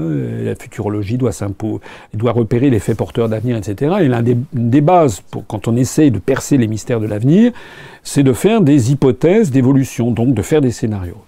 Et je me rappelle que j'avais fait un cours justement sur l'évolution euh, possible de la, de la construction européenne mais c'était dans les années, euh, je sais pas, 2003, 2004, par là, donc c'était il y a une quinzaine d'années. Et euh, je me rappelle que j'avais évoqué, il y avait plusieurs scénarios, depuis le scénario rose vif où tout allait pour le mieux dans le meilleur du monde, les États-Unis, tout ça marchait très bien, jusqu'au scénario noir euh, où il y avait une explosion générale de l'Europe. J'avais choisi le code couleur pour faire plaisir à la direction de l'école, euh, pour ben, ben, parce que je, je pensais qu'il fallait on devait quand même laisser entendre que ce serait, que ce serait pas bien si, si l'Europe explosait. Mais même ça m'avait été reproché. Le fait que je donne un cours devant des étudiants il y a 15 ans pour expliquer que l'Europe pourrait exploser avait fait en sorte que le cours avait été supprimé l'année suivante. On en est là en France. Et j'en profite pour souligner que je suis absolument convaincu que dans la haute administration française, ni à Bercy, ni au ministère de, la Défense, ministère des Armées, comme on dit maintenant, il n'y a un scénario comparable à ce qui vient de se passer en Allemagne. Quand j'avais été nommé délégué à l'intelligence économique pendant quelques, deux trois ans, j'ai été euh, très rapidement euh, neutralisé parce que je voulais faire ça. Je considérais que c'était le métier d'un haut fonctionnaire français que de dire aux plus hauts dirigeants de façon très discrète, de faire des évolutions, d'imaginer l'inimaginable, de penser l'impensable. C'est ça d'ailleurs de faire, de l'intelligence économique, c'est penser l'impensable. D'ailleurs, c'est parce que nous n'en avons pas fait que l'on se ramasse des sinistres comme l'affaire euh, euh, comme l'affaire ArcelorMittal, comme l'affaire euh, Alstom, comme peut-être bientôt l'affaire Airbus, l'affaire Sanofi, etc. Toutes ces affaires qui risquent où le patrimoine industriel français risque d'être volé parce que nous n'avons pas de structures dans l'appareil d'État, de gens qui aient la liberté même, de façon confidentielle, de dire des choses impensables. Ça, c'est un esprit dogmatique qui est la pire des choses qu'il y a en France. Si vous avez lu les mémoires de guerre de De Gaulle, vous vous rappelez que dans le premier chapitre ou le deuxième chapitre, il tire la sonnette. Le premier chapitre, ça s'appelle la pente, le deuxième, ça s'appelle la chute. Dans la pente, je crois, il tire les sonnettes, c'est dans les années 35-36. Il, est, il va voir le ministre de la guerre, il va voir tel ou tel président du Conseil en disant regardez ce que fait Adolf Hitler. Il est en train de réarmer, il est en train de construire des tanks, etc. Nous devons absolument faire ça. Et il a affaire en face de lui à des dirigeants qui lui disent oui, oui, oui, mais de toute façon, nous, on a une Maginot, c'est infranchissable, donc ça ne sert à rien. C'est-à-dire circuler, il n'y a rien à voir. On n'a pas le droit de penser l'impensable. Et puis le résultat, c'est ce qui s'est passé effectivement avec la débâcle de 1940, lorsque les forces de Guderian ont tout simplement contourné euh, la, ligne Maginot en passant par les Ardennes. Point barre. Eh bien là, c'est pareil. Dans l'appareil d'État en France, moi, le poste de délégué à l'intelligence économique a été supprimé parce que j'avais fait un rapport où j'expliquais que l'euro allait de toute façon finir par exploser que l'Europe était le dindon de la farce, qu'il y avait une espèce de duopole sino-américain qui s'était constitué. J'ai fait ce, rapport en 2004, je m'en flatte. Eh bien, ça, dire ça à l'époque, c'était se condamner à être, à être considéré comme un farfelu.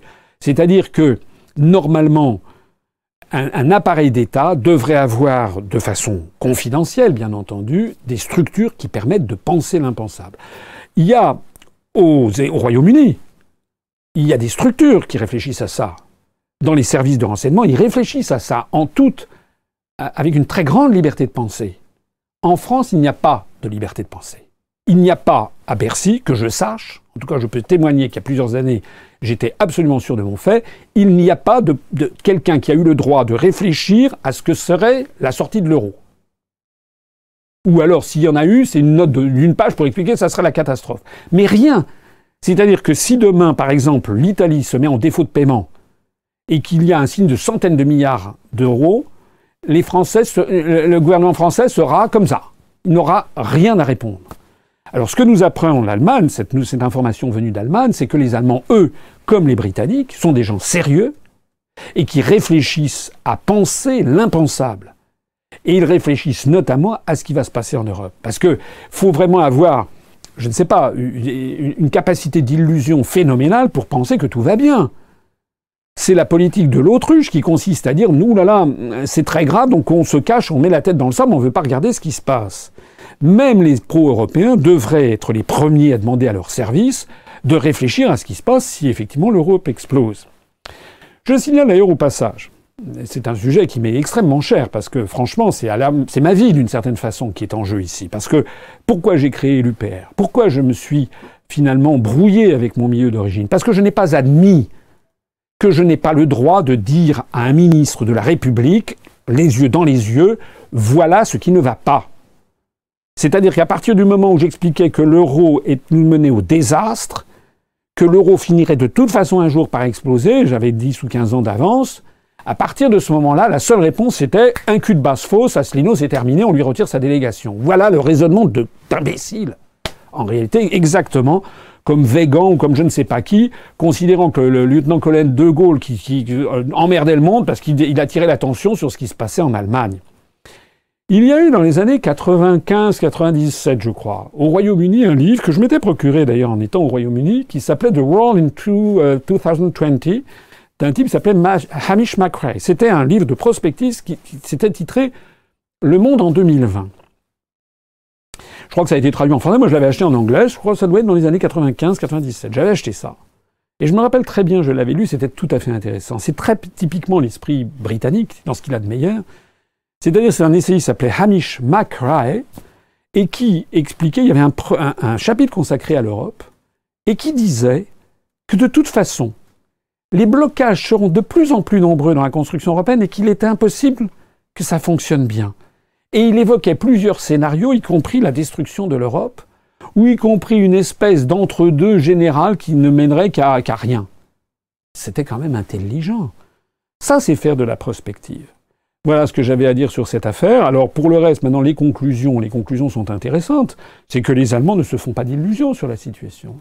Ils comprennent bien qu'il y a toute une partie de pays, notamment, si j'ai bien lu l'article, comme cet internaute, moi j'ai vu ça dans Russia Today tout à l'heure, euh, mais c'est intéressant. Si j'ai bien vu, il y a une partie des pays de l'Europe, notamment des pays d'Europe orientale, qui pourraient se rapprocher de la Russie, ce qui est tout à fait logique d'ailleurs.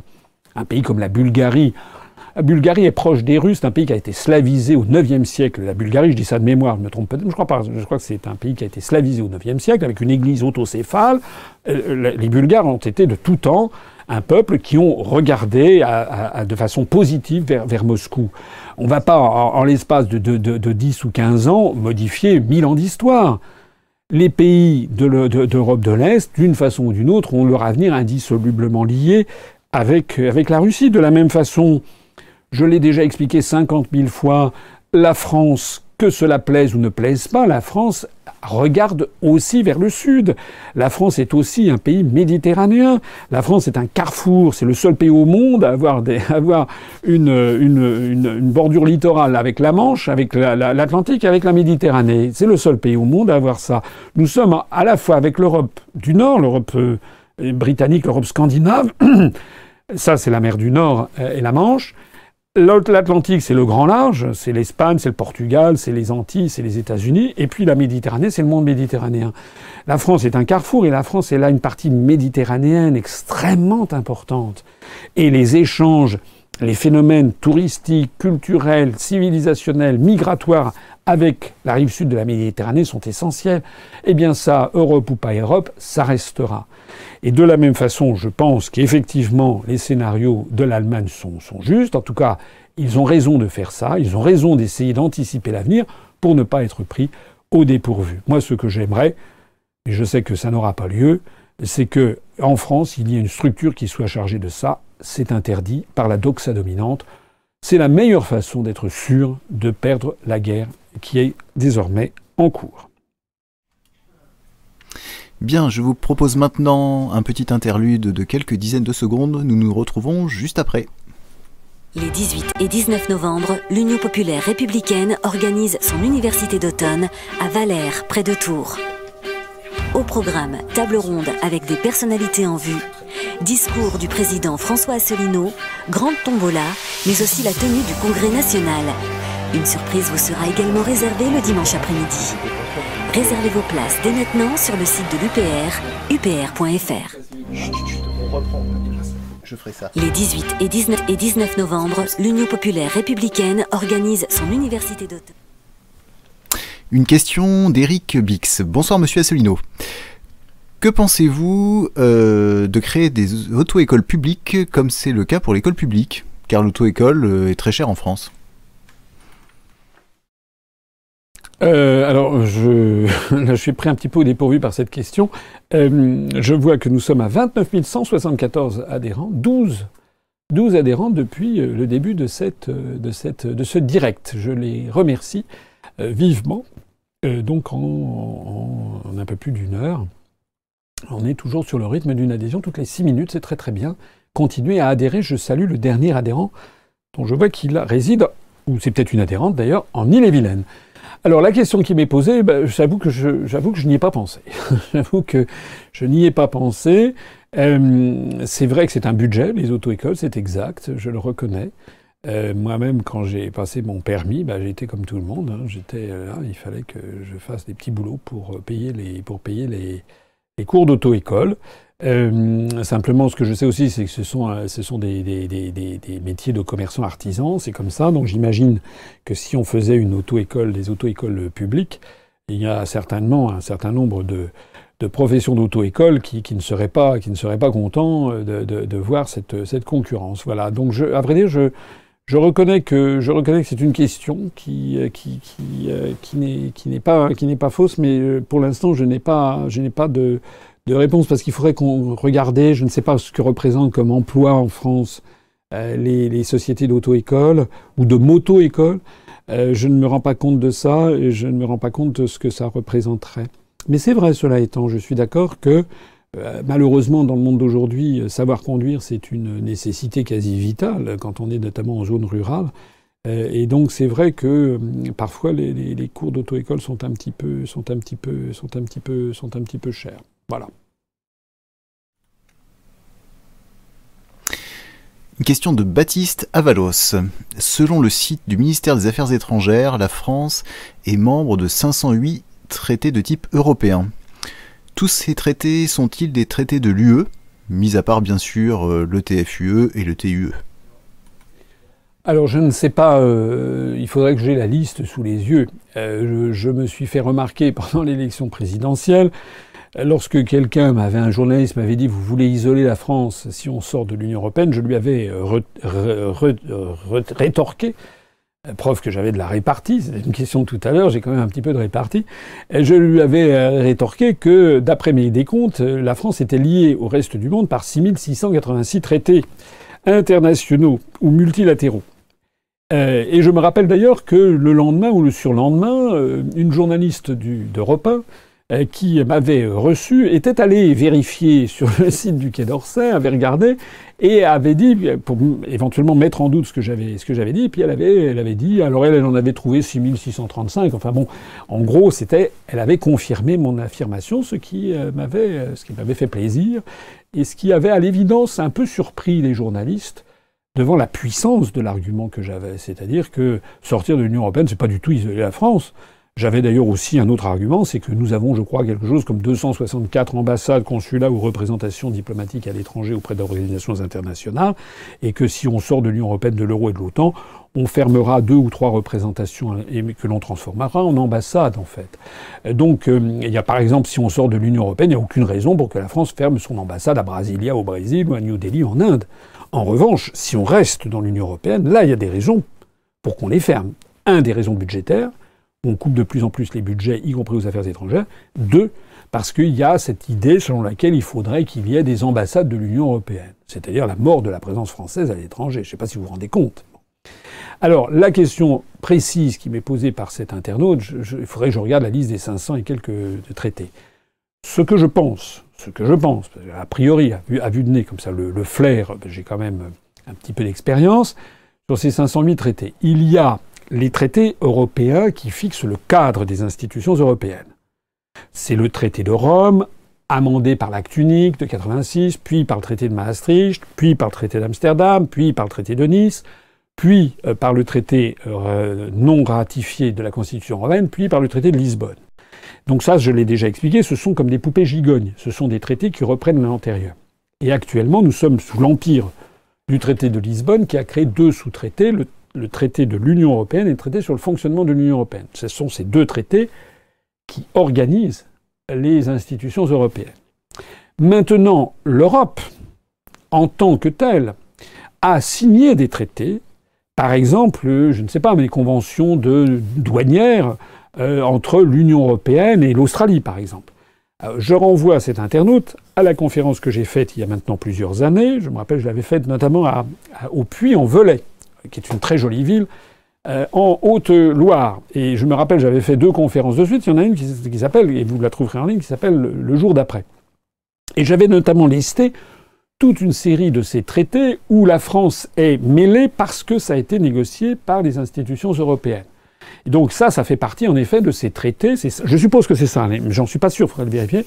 Je suppose que ces 508 traités dont il est question, ce sont des traités euh, où, euh, bah, par exemple, qu'est-ce qu'on fait si la France sort de l'Union européenne Qu'est-ce qu'on fait dans nos relations sur, par exemple, euh, la, la, viande, de, la viande de, de, de, de cerf australien, ou bien sur, je sais pas moi, les échanges avec la Namibie, etc. Parce qu'il a pu y avoir des négociations qui ont été faites au nom de l'Union européenne. Or, c'est pas insurmontable la France, elle a une ambassade, s'agissant de l'Australie, une ambassade à Canberra, eh bien, rien n'empêchera la France, si elle sort de l'Union européenne, de proposer à la partie euh, australienne de, de, reprendre, de signer à l'identique un traité identique reprenant exactement les mêmes clauses que celles qu'elle avait signées en tant que partie membre de l'Union européenne. Je ne pense pas vraiment que ce soit, ça me paraît pas le sujet le, plus, important. On le voit d'ailleurs lorsque le Royaume-Uni sort de l'Union européenne en ce moment, les débats actuels se sont cristallisés sur d'autres sujets. Ils se sont cristallisés sur quoi? Sur le statut des personnes qui sont euh, des, des, de nationalité d'un des pays membres de l'Union européenne et qui résident au Royaume-Uni parce qu'il y a une espèce de gros fantasme qui a consisté à dire qu'ils allaient être chassés du Royaume-Uni, ça allait être des pogroms. Bon, il n'en est rien, bien entendu. Si la France sort de l'Union européenne, il n'y a aucune raison pour que les ressortissants des pays européens résidant en France depuis des années euh, soient, soient, soient, chassés à, à coups de latte. C'est pas c'est pas le genre de la Maison France d'abord. Il y a en plus de ça beaucoup de gens qui ont fait souche en France, donc euh, on verra le statut, mais a priori il n'y a, y a, pas de. On pourra très bien convenir, par exemple, euh, que les personnes, je sais pas, de, nationalité euh, portugaise, italienne, allemande, autrichienne, etc., polonaise, résidant en France. Si la France sort de l'Union européenne, on pourra avoir des négociations bilatérales avec tous ces, États pour convenir que les personnes qui sont là depuis un certain temps euh, aient une carte de séjour, voire puissent obtenir la, nationalité française si elles, elles vivent en France depuis des, depuis des années, si elles s'y sont mariées, si elles ont eu des enfants. Alors, euh, maintenant, euh, les, autres sujets qui ont fait, qui ont fait grief avec le Royaume-Uni, l'autre grand sujet, c'est l'affaire, la fameuse affaire de ce que devrait, paraît-il, le Royaume-Uni à l'Union européenne. C'est une histoire de gros sous. J'ai déjà eu l'occasion de m'exprimer. Alors, sauf s'il y a une question spécifique sur le sujet, je renvoie à ce que j'ai déjà dit lors d'un entretien antérieur. Une question euh, très brève d'Arzen. Le programme de l'UPR propose d'introduire dans la Constitution l'initiative populaire sous forme d'un référendum. D'autres partis le proposent aussi. Mais pourquoi ne pas se démarquer de tous les autres en proposant également la mise en place dans la Constitution du référendum facultatif existant en Suisse, qui permet au peuple, après collecte d'un certain nombre de signatures, de désavouer, de faire échec et de supprimer une loi proposée par les représentants du peuple? L'UPR serait ainsi le fer de lance de la démocratie semi-directe qui remplacerait avec bénéfice la démocratie représentative. Tous les autres partis seraient, de cette façon, supplantés par l'UPR en matière de démocratie. Quels arguments contre cette mesure si efficace pour le peuple? Euh, alors, comme toutes ces questions, ce sont des questions que je, découvre. Donc, euh, je ne suis pas omniscient et je n'ai pas forcément toujours réponse à, tout. Alors, effectivement, c'est une question qu'on peut, envisager.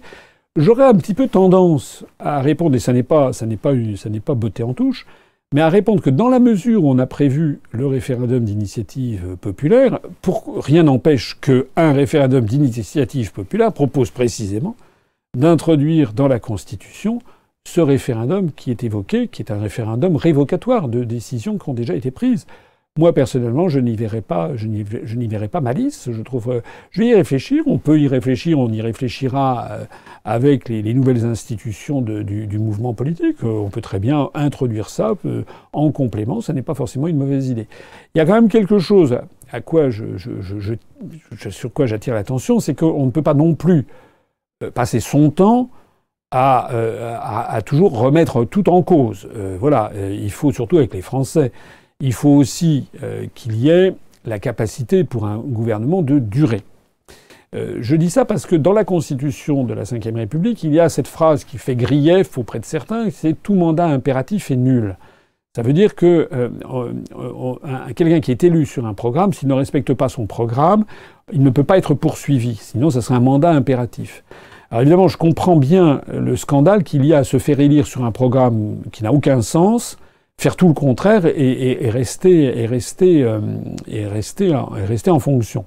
En revanche, il faut bien comprendre aussi que malheureusement, euh, la vie est ainsi faite que parfois, euh, même contre la volonté des dirigeants, les dirigeants sont parfois obligés de prendre des mesures impopulaires, des mesures qu'ils n'avaient pas, qu'ils n'avaient pas prévues. Donc moi, je suis plutôt favorable à cette idée, mais ce que je pense, c'est qu'il faudrait quand même prévoir des garde-fous pour que ça soit pas systématiquement tout remettre en cause tout le temps, parce que c'est pas possible. À ce moment-là, il n'y a plus de gestion possible d'un pays. C'est comme par exemple le principe de révoquer le président de la République à mi-mandat. Pourquoi pas? C'est ce qui existe, je crois, au Venezuela. Mais ça fait quand même pas beaucoup, deux ans et demi. Ça fait quand même pas beaucoup, sachant que les mandats ont été réduits à, ont été réduits à, cinq ans. Mais moi, je ne suis pas du tout fermé là-dessus. Ça sera un débat que pourra avoir, qui pourra avoir lieu avec, avec les institutions. Euh, de, de l'UPR et ça peut, être ça peut être quelque chose d'intéressant. Il faudra que je me documente davantage. Voilà. Je vois que nous en sommes à 29 177 euh, adhérents avec quelqu'un, un nouvel adhérent qui vient de la Loire, du département de la, de Loire. Bienvenue à ce ou cette euh, nouvelle adhérent ou nouvelle adhérente. Une question un petit peu plus personnelle de Bastien Collin, euh, plus personnelle mais qui peut concerner un certain nombre de, nos sympathisants. J'aimerais bien adhérer aussi, mais mes finances pour cette année sont plutôt limitées. Un petit geste, monsieur Asselineau? En contrepartie, je vous héberge lors de vos prochains déplacements en Auvergne. Ah, c'est un Auvergnat, j'en étais sûr. D'abord, j'en profite pour remercier ici.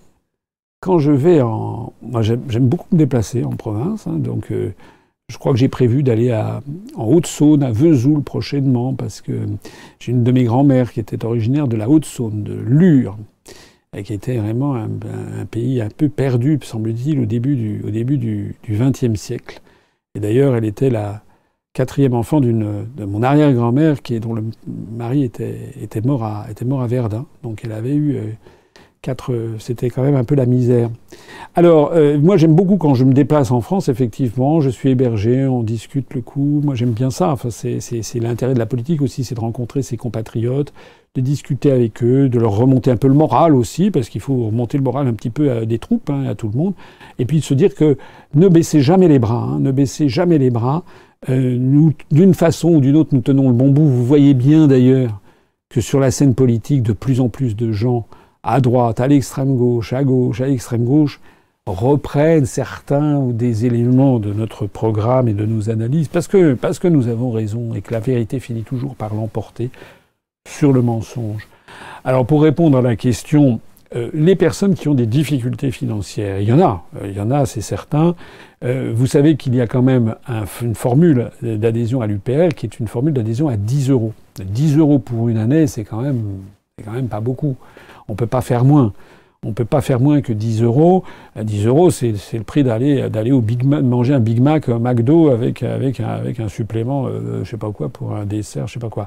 Alors évitez évitez d'aller manger n'importe quoi, faites un petit régime comme moi, euh, j'en suis à moins 15 kilos, je le signale aux personnes qui se sont inquiétées de mon état de santé, euh, parce que tout simplement j'ai arrêté, euh, je, fais attention à ce que je mange depuis le, depuis le, mois, de, depuis le mois de juillet. c'est d'ailleurs au passage bénéfique pour, les, pour, pour, mes, pour mes finances personnelles qui sont malheureusement extrêmement lors des basses eaux, et je suis, je suis dans, dans une situation financière moi-même finalement précaire, très précaire. Euh, donc, euh, arrêtez de manger du pain, arrêtez de manger des pâtes, arrêtez de manger des pommes de terre, arrêtez avec l'alcool, le sucre, euh, et puis faites un régime Atkins et, vous perdrez des, kilos. je termine sur ce propos un petit peu badin, mais pour en revenir à voilà, s'il y a des gens franchement qui ont des difficultés financières, eh bien, on va, on va, on va, on va, on peut accepter les, les 10 euros. Alors je le dis, normalement l'adhésion à 10 euros, c'est euh, pour les moins de 18 ans, pour les étudiants et pour les chômeurs, ainsi que pour les personnes qui sont au minimum vieillesse ou qui sont en grande difficulté financière. Voilà. Donc ceux qui euh, sont vraiment dans une mauvaise passe peuvent adhérer à 10 euros. Ils nous écrivent un petit mot en disant cette, année, malheureusement, je ne peux pas mettre plus de 10 euros. Nous sommes des gens humains, hein, vous savez, on est là. Euh, simplement, il faut quand même qu'il y ait une adhésion. Il faut qu'il y ait un versement d'une cotisation annuelle pour que vous soyez comptabilisé comme ayant versé votre cotisation.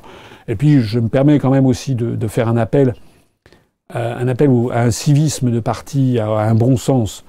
Ce n'est pas parce que je dis là que des personnes euh, peuvent, euh, peuvent adhérer à 10 euros si elles sont vraiment dans des difficultés financières que, que, que, tout le monde doit se précipiter pour nous donner 10 euros, sinon, sinon on pourra, plus, on pourra plus fonctionner.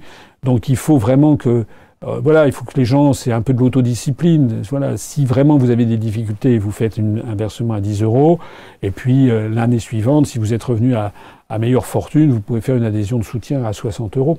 Je vois d'ailleurs, au passage, je l'avais déjà dit il y a plusieurs mois, et je le confirme, qu'il y a quand même de plus en plus de gens qui nous versent des adhésions supplémentaires, euh, qui ne sont pas les adhésions à 30 euros, mais des adhésions à 60 euros, des adhésions de soutien, ou des adhésions euh, euh, bienfaiteurs, avec des gens parfois très très généreux. Je les en remercie, bien entendu. Je rappelle que pour les personnes qui acquittent l'impôt sur le revenu, il y a quand même les deux tiers du montant de l'adhésion annuelle qui sont déduits des impôts de l'année suivante. Donc c'est quand même un élément positif à avoir à l'esprit. Une question de Vetrix. Bonsoir, j'ai 16 ans et je vous suis depuis deux ans maintenant. J'aimerais savoir si des élections législatives partielles se sont déroulées. Si oui, quels sont les résultats des candidats UPR Merci. Alors, euh, non, il n'y a pas eu d'élection législative partielle qui se soit déroulée depuis euh, le mois de juin dernier. Euh, mais je tiens à dire à ce jeune internaute que s'il y en a, nous aurons, enfin, sauf un problème tout à fait inattendu, mais nous aurons évidemment un candidat de l'UPR aux élections partielles. C'est d'autant plus important que je signale que nous avons eu 39 candidats, dont moi d'ailleurs, qui ont dépassé les 1% aux élections législatives, et que s'il y avait dans des élections partielles à venir, dans 11 cas, notre, notre candidat dépassait les, les, les, 1%, à ce moment-là, nous franchirions la, barre des 50 et nous serions éligibles au financement public, puisque les 39, c'est un acquis de, des élections qui ont eu lieu en juin. J'en profite pour dire, si j'ai bien compris, c'est un adhérent qui a 16 ans, c'est bien ça? C'est ce qu'on m'a dit. Alors j'en profite pour lui envoyer un petit message pour lui, et pas seulement pour lui. Euh, il se trouve, c'est un phénomène que je note, qui est assez nouveau, c'est que euh, on a de plus en plus de très très jeunes internautes qui ont moins de 18 ans, qui ont 17 ans, 16 ans, 15 euh, ans, parfois même moins. Euh, à la foire de Lille, j'avais eu un, jeune qui avait, qui avait à peine 12 ans, qui était venu me voir pour avoir, euh, pour avoir une dédicace. Et on a des internautes qui ont 15, 16 ans et qui nous, qui nous écrivent et qui veulent savoir comment adhérer, etc. et qui m'envoient des messages qui sont vraiment extrêmement, extrêmement touchants, extrêmement gentils. Je suis toujours très, très sensible à ce genre de messages et j'ai d'ailleurs, j'essaie d'ailleurs de leur téléphoner personnellement. J'ai eu le cas récemment à deux reprises où j'ai téléphoné à des, à des, à des adolescents qui ont, voilà, 16, 17 ans. Il y en avait un qui était en, en terminale, il se reconnaîtra, il était dans les Vosges. Il y en a un autre euh, qui, euh, qui, est à, qui est à Lille, euh, qui se reconnaîtra aussi. Je leur ai téléphoné pour les, les remercier de leur, de leurs gentils messages. J'en profite pour rappeler d'ailleurs que les 16-18 ans peuvent adhérer à l'UPR. Ils sont limités à 10 euros de toute façon pour l'année. Même si vous voulez mettre plus, on refuse un versement supérieur à 10 euros pour les moins de 18 ans, par principe, parce qu'on estime qu'il peut y avoir un manque de discernement, donc on ne veut pas qu'ils versent plus de 10 euros. Et nous demandons également, s'il s'agit d'une adhésion, on demande également l'autorisation euh, parentale. Voilà, j'en profite d'ailleurs au passage pour dire, mais je n'en dirai pas davantage, que nous avons euh, reçu euh, au cours des mois écoulés des, des, des fils de personnalités qui parfois sont célèbres et qui ont adhéré à l'UPR, voilà, dont d'ailleurs un, un jeune à qui nous avons demandé l'autorisation parentale. Voilà. Alors je n'en dirai pas davantage, mais ça veut dire que nous, nous perçons dans tous les milieux et que nous avons des, enfants de personnalités du monde politique, du monde universitaire, etc., qui, euh, dont, la progéniture euh, adhère à notre mouvement. Je m'en réjouis. Une, question de sympathisant, sympathisant. Euh, bonsoir à tous. Quelle politique du logement propose l'UPR Avez-vous une politique zéro SDF dans les rues de France? Alors, euh, en matière de logement, euh, là aussi je renvoie à ce qu'on avait dit en matière de programme. C'était même dans le programme que j'avais présenté dès 2012, lorsque je n'avais pas pu être candidat, mais il y avait l'idée d'un grand plan logement. Un grand programme logement, il se trouve que j'ai été, dans ma carrière professionnelle, j'ai été au directeur de cabinet du président du Conseil général des Hauts-de-Seine, euh, qui est un des départements de la banlieue parisienne, de la couronne parisienne, qui fait tout le tour euh, ouest de, de, la ville de, de Paris. Et euh, il y a 2 300 000 ou 2 500 000 habitants, et il y a des problèmes aigus de logement euh, social, dans ce département, dans certaines communes, comme d'ailleurs dans toute la région parisienne. Pour les raisons que j'évoquais d'ailleurs tout à l'heure, vous savez, je, disais sur le, le prix de l'immobilier. Et donc, euh, dans le programme dès 2012, j'avais dit qu'une partie des économies que nous ferions en étant sortis de l'Union européenne, donc des milliards d'euros que nous récupérerions, eh bien, nous les investirons dans une grande politique de logement social. Et j'avais expliqué pourquoi. D'une part, parce qu'il y a des vrais besoins de logement social parce que derrière le logement, il y a, aussi euh, la représentation mentale que l'on se fait, il y a aussi l'unité des familles, et il faut lutter contre la, contre l'éclatement familial, il y a aussi euh, la, bah, la, préservation de, euh, de l'intimité. Moi, j'ai connu des cas dramatiques quand j'étais directeur de cabinet, président du Conseil général des Hauts-de-Seine, de, de, où il y avait le père, la mère, quatre enfants, cinq enfants qui étaient parfois dans, un, dans une HLM avec simplement deux pièces de 40 mètres carrés. comment est-ce qu'on peut vivre dans une famille quand on a une famille avec autant d'enfants dans, des logements aussi, euh, petits? Euh, On a d'ailleurs beaucoup de cas euh, de travailleurs très pauvres qui parfois dorment dans leur voiture. Euh, et puis aussi, malheureusement, et je, reconnais que ce que dit, que ce que dit cet internaute est, c'est vrai, c'est qu'on voit la pauvreté qui se développe partout. Euh, moi, j'habite à, Paris, euh, près de la place de la République. Je vois tous les soirs dans, dans les, dans les, dans les, dans les portes cochères, il y a, il y a des SDF qui, dorment, qui dorment dans des parterres, qui dorment par terre dans des, dans des, dans des couvertures ou dans des, dans des, dans des sacs de couchage. Alors, ça me rappelle malheureusement des visions que j'avais quand la première fois que je suis allé en Inde, j'avais, j'ai pas 20 et quelques années, j'avais été effrayé par la, l'extrême pauvreté de New Delhi, Connaught Circus et autres dans le centre de New Delhi en Inde, bah, par moment, j'ai l'impression que la, France est en train de suivre ce chemin.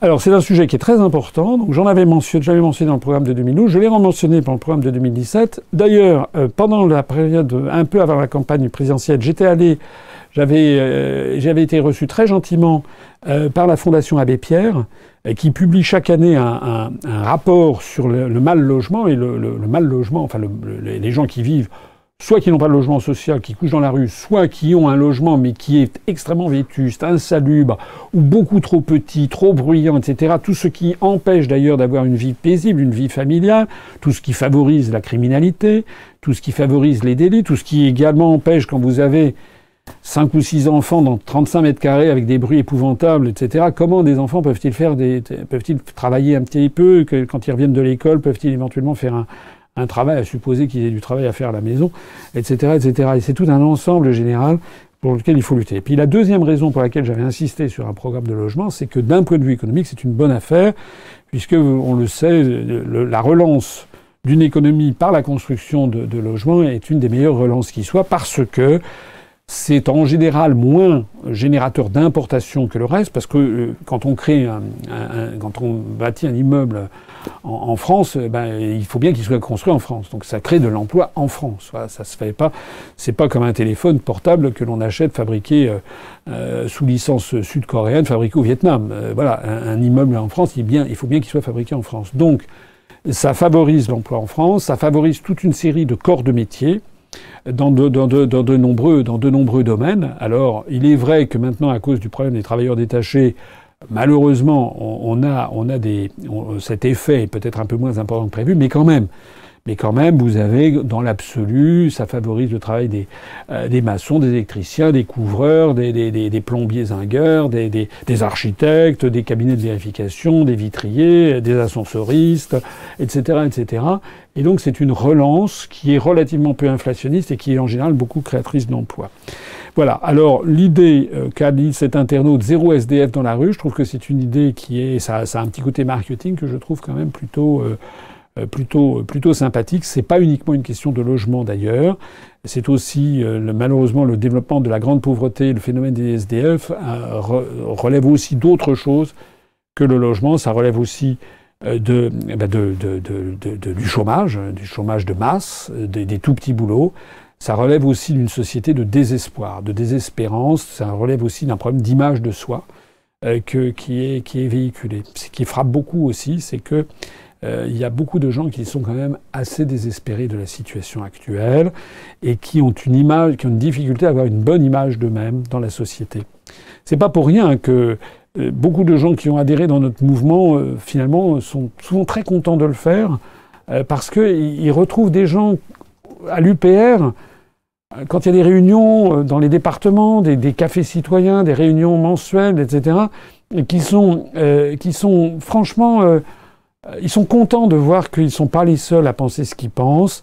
Ils ne sont pas les seuls à avoir envie de se retracer, de se retrousser les manches et de se dire on va, on va pas laisser tomber la France. Hein. On, va, on va tous ensemble et collectivement faire un bras d'honneur à toute cette oligarchie, tous ces oligarques, tous ces gens qui sont sans cœur, tous ces gens qui n'ont qu'une envie, c'est d'accroître, d'accroître et d'accroître encore le taux de rentabilité interne, de d'accroître et d'accroître encore leur, leur, fortune. Il y a des limites à tout ça. Je l'ai déjà dit et redit je pense qu'un des grands débats, un des grands combats euh, politiques et civilisationnels même euh, des, années qui viennent, des, décennies qui viennent, c'est que le, monde occidental doit retrouver une autre raison euh, de vivre que de simplement l'accumulation matérielle et le simple objectif de devenir milliardaire. Je l'ai dit, je l'aurais dit, le monde de Macron, hein, il faut tous devenir milliardaires, c'est un monde à vomir. Et moi, je dis que quand je suis allé, moi j'étais allé en URSS en 85 en sortant de l'ENA, c'est un pays qui était complètement désespérant. Je suis retourné en Russie euh, avec euh, sous Vladimir Poutine. Je vais pas chanter les louanges de Vladimir Poutine, mais je persiste. C'est un grand homme d'État. C'est quelqu'un qui va marquer l'histoire, qui marque d'ailleurs déjà l'histoire du monde, mais l'histoire de son propre pays. Et ce qui est tout à fait notable dans la Russie d'aujourd'hui, c'est que le peuple russe a renoué avec son passé, avec son histoire, euh, à renouer également avec une raison d'espérer, retrouver euh, un sens d'une certaine façon à, la vie. C'est ça qu'il faut, c'est ça qu'il faut avoir aussi, je pense, en, France. J'en profite pour saluer. Nous, avons franchi le 29 000, on a atteint le 29 180e adhérent des Bouches-du-Rhône, donc qui vient peut-être de Marseille ou d'Aix-en-Provence ou de je ne sais pas où, bien ou de la Ciotat. Bienvenue à, à lui. Euh, les, les, calanques de Cassis. Euh, bienvenue à lui ou à elle. Voilà, 162, on est à 18 adhérents depuis le début cette, de ce direct. Que ça continue. Une question de Kevin Perrin. Bonjour Monsieur le Président. En cas de défaut de l'Italie, si elle sort de l'Union Européenne, euh, confère Target 2, la BCE peut-elle s'en sortir en faisant un rachat massif de dettes? Quantitative Easing. Merci. Alors, merci à Kevin pour cette question qui est euh, euh, ciselée. Il faudrait que ce soit Vincent Brousseau euh, qui réponde. D'ailleurs, j'envisage de demander si le Bureau national est élargi comme je le, souhaite. J'envisage que maintenant, ça ne soit pas moi uniquement qui, soit là pour répondre à tous les entretiens directs, euh, mais aussi qu'il y en ait d'autres qui, répondent. Euh, notamment qui est Vincent, qui est Charles-Henri Gallois, Anne Limoges, Sophie Husson, etc., etc., Christophe Blanc, enfin tous ceux, toutes les euh, Yavar, c'est sur les questions de migration, etc., etc., tous ces, toutes ces personnes, euh, Sophie Sénac pour les questions euh, d'équipement, d'architecture, etc., on va avoir plein de nouvelles têtes. Il faudra que de temps en temps ils viennent, ils viennent parler à ma place. Voilà. Alors pour répondre à la question, je suis. En fait, c'est une question qui me fait plaisir. Parce que je ne sais pas quel âge a cet internaute. S'il s'appelle Kevin, je suppose qu'il il a peut-être moins, moins, de 35 ans, moins de 30 ans. Euh, donc, euh, je, lui, je lui en suis très reconnaissant parce que ça veut dire que nous avons formé, grâce à l'UPR, et pas seulement moi, en l'espèce, notamment Vincent Brousseau a eu un rôle très didactique et pédagogique sur les questions concernant l'euro. On est en train de former des milliers, des dizaines de milliers de Français, jeunes et moins jeunes, qui ont du répondant et qui savent poser les bonnes questions. Donc en effet, le drame qui se noue en ce moment en Italie est très grave. Si l'Italie fait défaut, il peut y avoir plusieurs centaines de milliards d'euros de, de, de, de, problèmes. Ce qui est évoqué par, euh, par Kevin, c'est que simplement la BCE en fait crée 500 milliards d'euros euh, euh, comme ça. non, je ne pense pas que ça pourra avoir lieu de cette façon. Il faudrait demander à, Vincent ce qu'il en pense. Mais ça ne pourra pas avoir lieu, ne serait-ce que parce que euh, tout simplement, les Allemands euh, le refuseront. J'en profite d'ailleurs au passage pour euh, dire que le, comment dire, le Macron avait lancé ces temps-ci un projet de réforme de la zone euro. Si j'ai bien vu les journaux, je ne sais plus dans quel, journal, c'était aujourd'hui ou hier, euh, qui montraient qu'en fait c'était le, désaccord le plus complet entre l'Allemagne et la France. Les Allemands ne veulent pas de budget européen parce qu'ils savent que c'est eux de toute façon qui finiront par payer. Donc Monsieur Macron, il a beau nous mettre des tartines de, maquillage sur, le museau, euh, et c'est pas lui qui va faire en sorte que les Allemands vont avoir envie de payer, de, payer les dettes de l'Italie, etc. Donc on est dans une situation de blocage. J'ajoute par ailleurs que si la BCE crée d'un seul coup 500 milliards d'euros comme ça pour éponger, je ne sais pas même techniquement si c'est possible, ça serait certainement en tout cas euh, contraire à, tous les engagements et au traité créant la Banque Centrale Européenne, mais je suppose également qu'il y aurait un risque de, dérapage inflationniste euh, euh, tout, à fait, tout à fait significatif. Voilà. Donc la réalité, c'est que personne ne sait comment gérer cette affaire italienne. Une question d'euro-trahison. Bonsoir Président. Vous avez évoqué votre volonté de reprendre un cycle de conférences. Celle concernant le gaullisme, dont vous aviez esquissé la maquette sur l'île de Saint, en fait-elle partie? Ah, je ne sais pas si un, je sais pas s'il était, euh, je ne sais pas si les internautes étaient, à l'île de Saint. C'est exact. J'avais fait une, conférence à l'île de Saint. Et a, non, ça fait plus d'un an et demi, peut-être, je ne sais plus quand est-ce que j'y étais allé. Euh, mais j'avais trouvé le symbole très beau. Et effectivement, j'avais fait, fait une conférence sur le gaullisme. Oui, euh, c'est, euh, c'est une des conférences que je voudrais faire. Elle est un petit peu historique, c'est pour ça que j'ai pas trop voulu insister, d'autant que je ne veux pas trop insister non plus sur les références gaullistes. Je n'ai certains m'ont parfois reproché de citer un petit peu trop souvent, un petit peu trop souvent De Gaulle j'essaie de me guérir en, citant, en citant de temps en temps Clémenceau, euh, Gambetta, euh, en citant également euh, un certain nombre de grandes gloires de l'histoire de France ou de l'histoire universelle. je précise, on l'a mis en ligne hein, depuis maintenant plusieurs années. L'UPR ne prétend pas être un mouvement gaulliste. Nous, nous laissons les captations d'héritage aux autres. Moi, je n'ai pas envie de dire nous sommes le mouvement gaulliste. Voilà. De Gaulle, c'est un personnage historique qui a fait, qui a, marqué ô combien l'histoire du XXe siècle. Euh, nous sommes dans des conditions historiques qui sont en partie différentes, en partie semblables en partie très différentes. De Gaulle doit être, je pense, un de nos inspirateurs, mais pas que. De Gaulle n'a pas fait, n'a pas eu tout bon tout le temps. Hein, il y a eu euh, la fin de la, sous la Ve République, son action a été beaucoup plus controversée que sous les années pendant les, pendant les années de guerre. Euh, la, fin de la guerre d'Algérie a laissé des traces dramatiques qui font qu'il y a encore un certain nombre de nos compatriotes qui en veulent énormément à De Gaulle sur, sur cette affaire. Euh, donc il faut que progressivement les esprits s'apaisent avec le temps. De Gaulle, en fait, s'inscrit dans une ligne dans une lignée, et qui est celle d'un pays qui, à tous les grands moments de son histoire, a refusé de disparaître, a refusé la soumission à l'étranger. Mais c'est vrai que c'est la raison pour laquelle donc nous, on ne se prétend pas un mouvement gaulliste. On a d'ailleurs chez nous des gens qui viennent de la gauche, de l'extrême gauche, même de l'extrême droite, et qui euh, sont d'accord sur le fondamentaux de, notre mouvement. Voilà, tout le monde est, est, bienvenu dans la mesure où on respecte la charte. Alors cela étant, c'est vrai que je vais certainement affiner et peaufiner cette, cette conférence puisqu'elle est quasiment, quasiment faite. Mais il y en a d'autres. Hein. Je voudrais réenregistrer de façon euh, approfondie la conférence sur l'histoire de France, parce que j'en avais fait une nouvelle version qui n'a pas été enregistrée, où j'insistais sur des éléments que je n'avais pas mentionnés dans celle qui est enregistrée, notamment sur la période des guerres de religion, qui est quand même un élément très important de notre histoire, également sur la période euh, de euh, la Commune de Paris. voilà, parce que voilà, mais à, chaque fois, ça fait des conférences à rallonge. Et puis j'ai également un ou deux projets de conférences, mais là j'en garde un petit peu le, le secret, mais il y en a une qui devrait, à mon avis, plaire et intéresser les, les, les, personnes à qui je la présenterai, mais il faut me laisser quand même encore quelques semaines euh, pour, pour, pour y parvenir, euh, pour mettre ça au, au, point. Une question de Kirgios98. Bonsoir Monsieur Assolino. Pourquoi ne pas solliciter des hauts responsables mondiaux susceptibles de vous soutenir? Les hauts responsables mondiaux euh, susceptibles de me soutenir, je ne sais pas très bien à qui cet internaute fait allusion. Ce qui est vrai, c'est en tout cas que euh, au cours des semaines, des mois qui viennent, nous allons essayer de mieux faire connaître l'UPR, euh, notamment à l'étranger.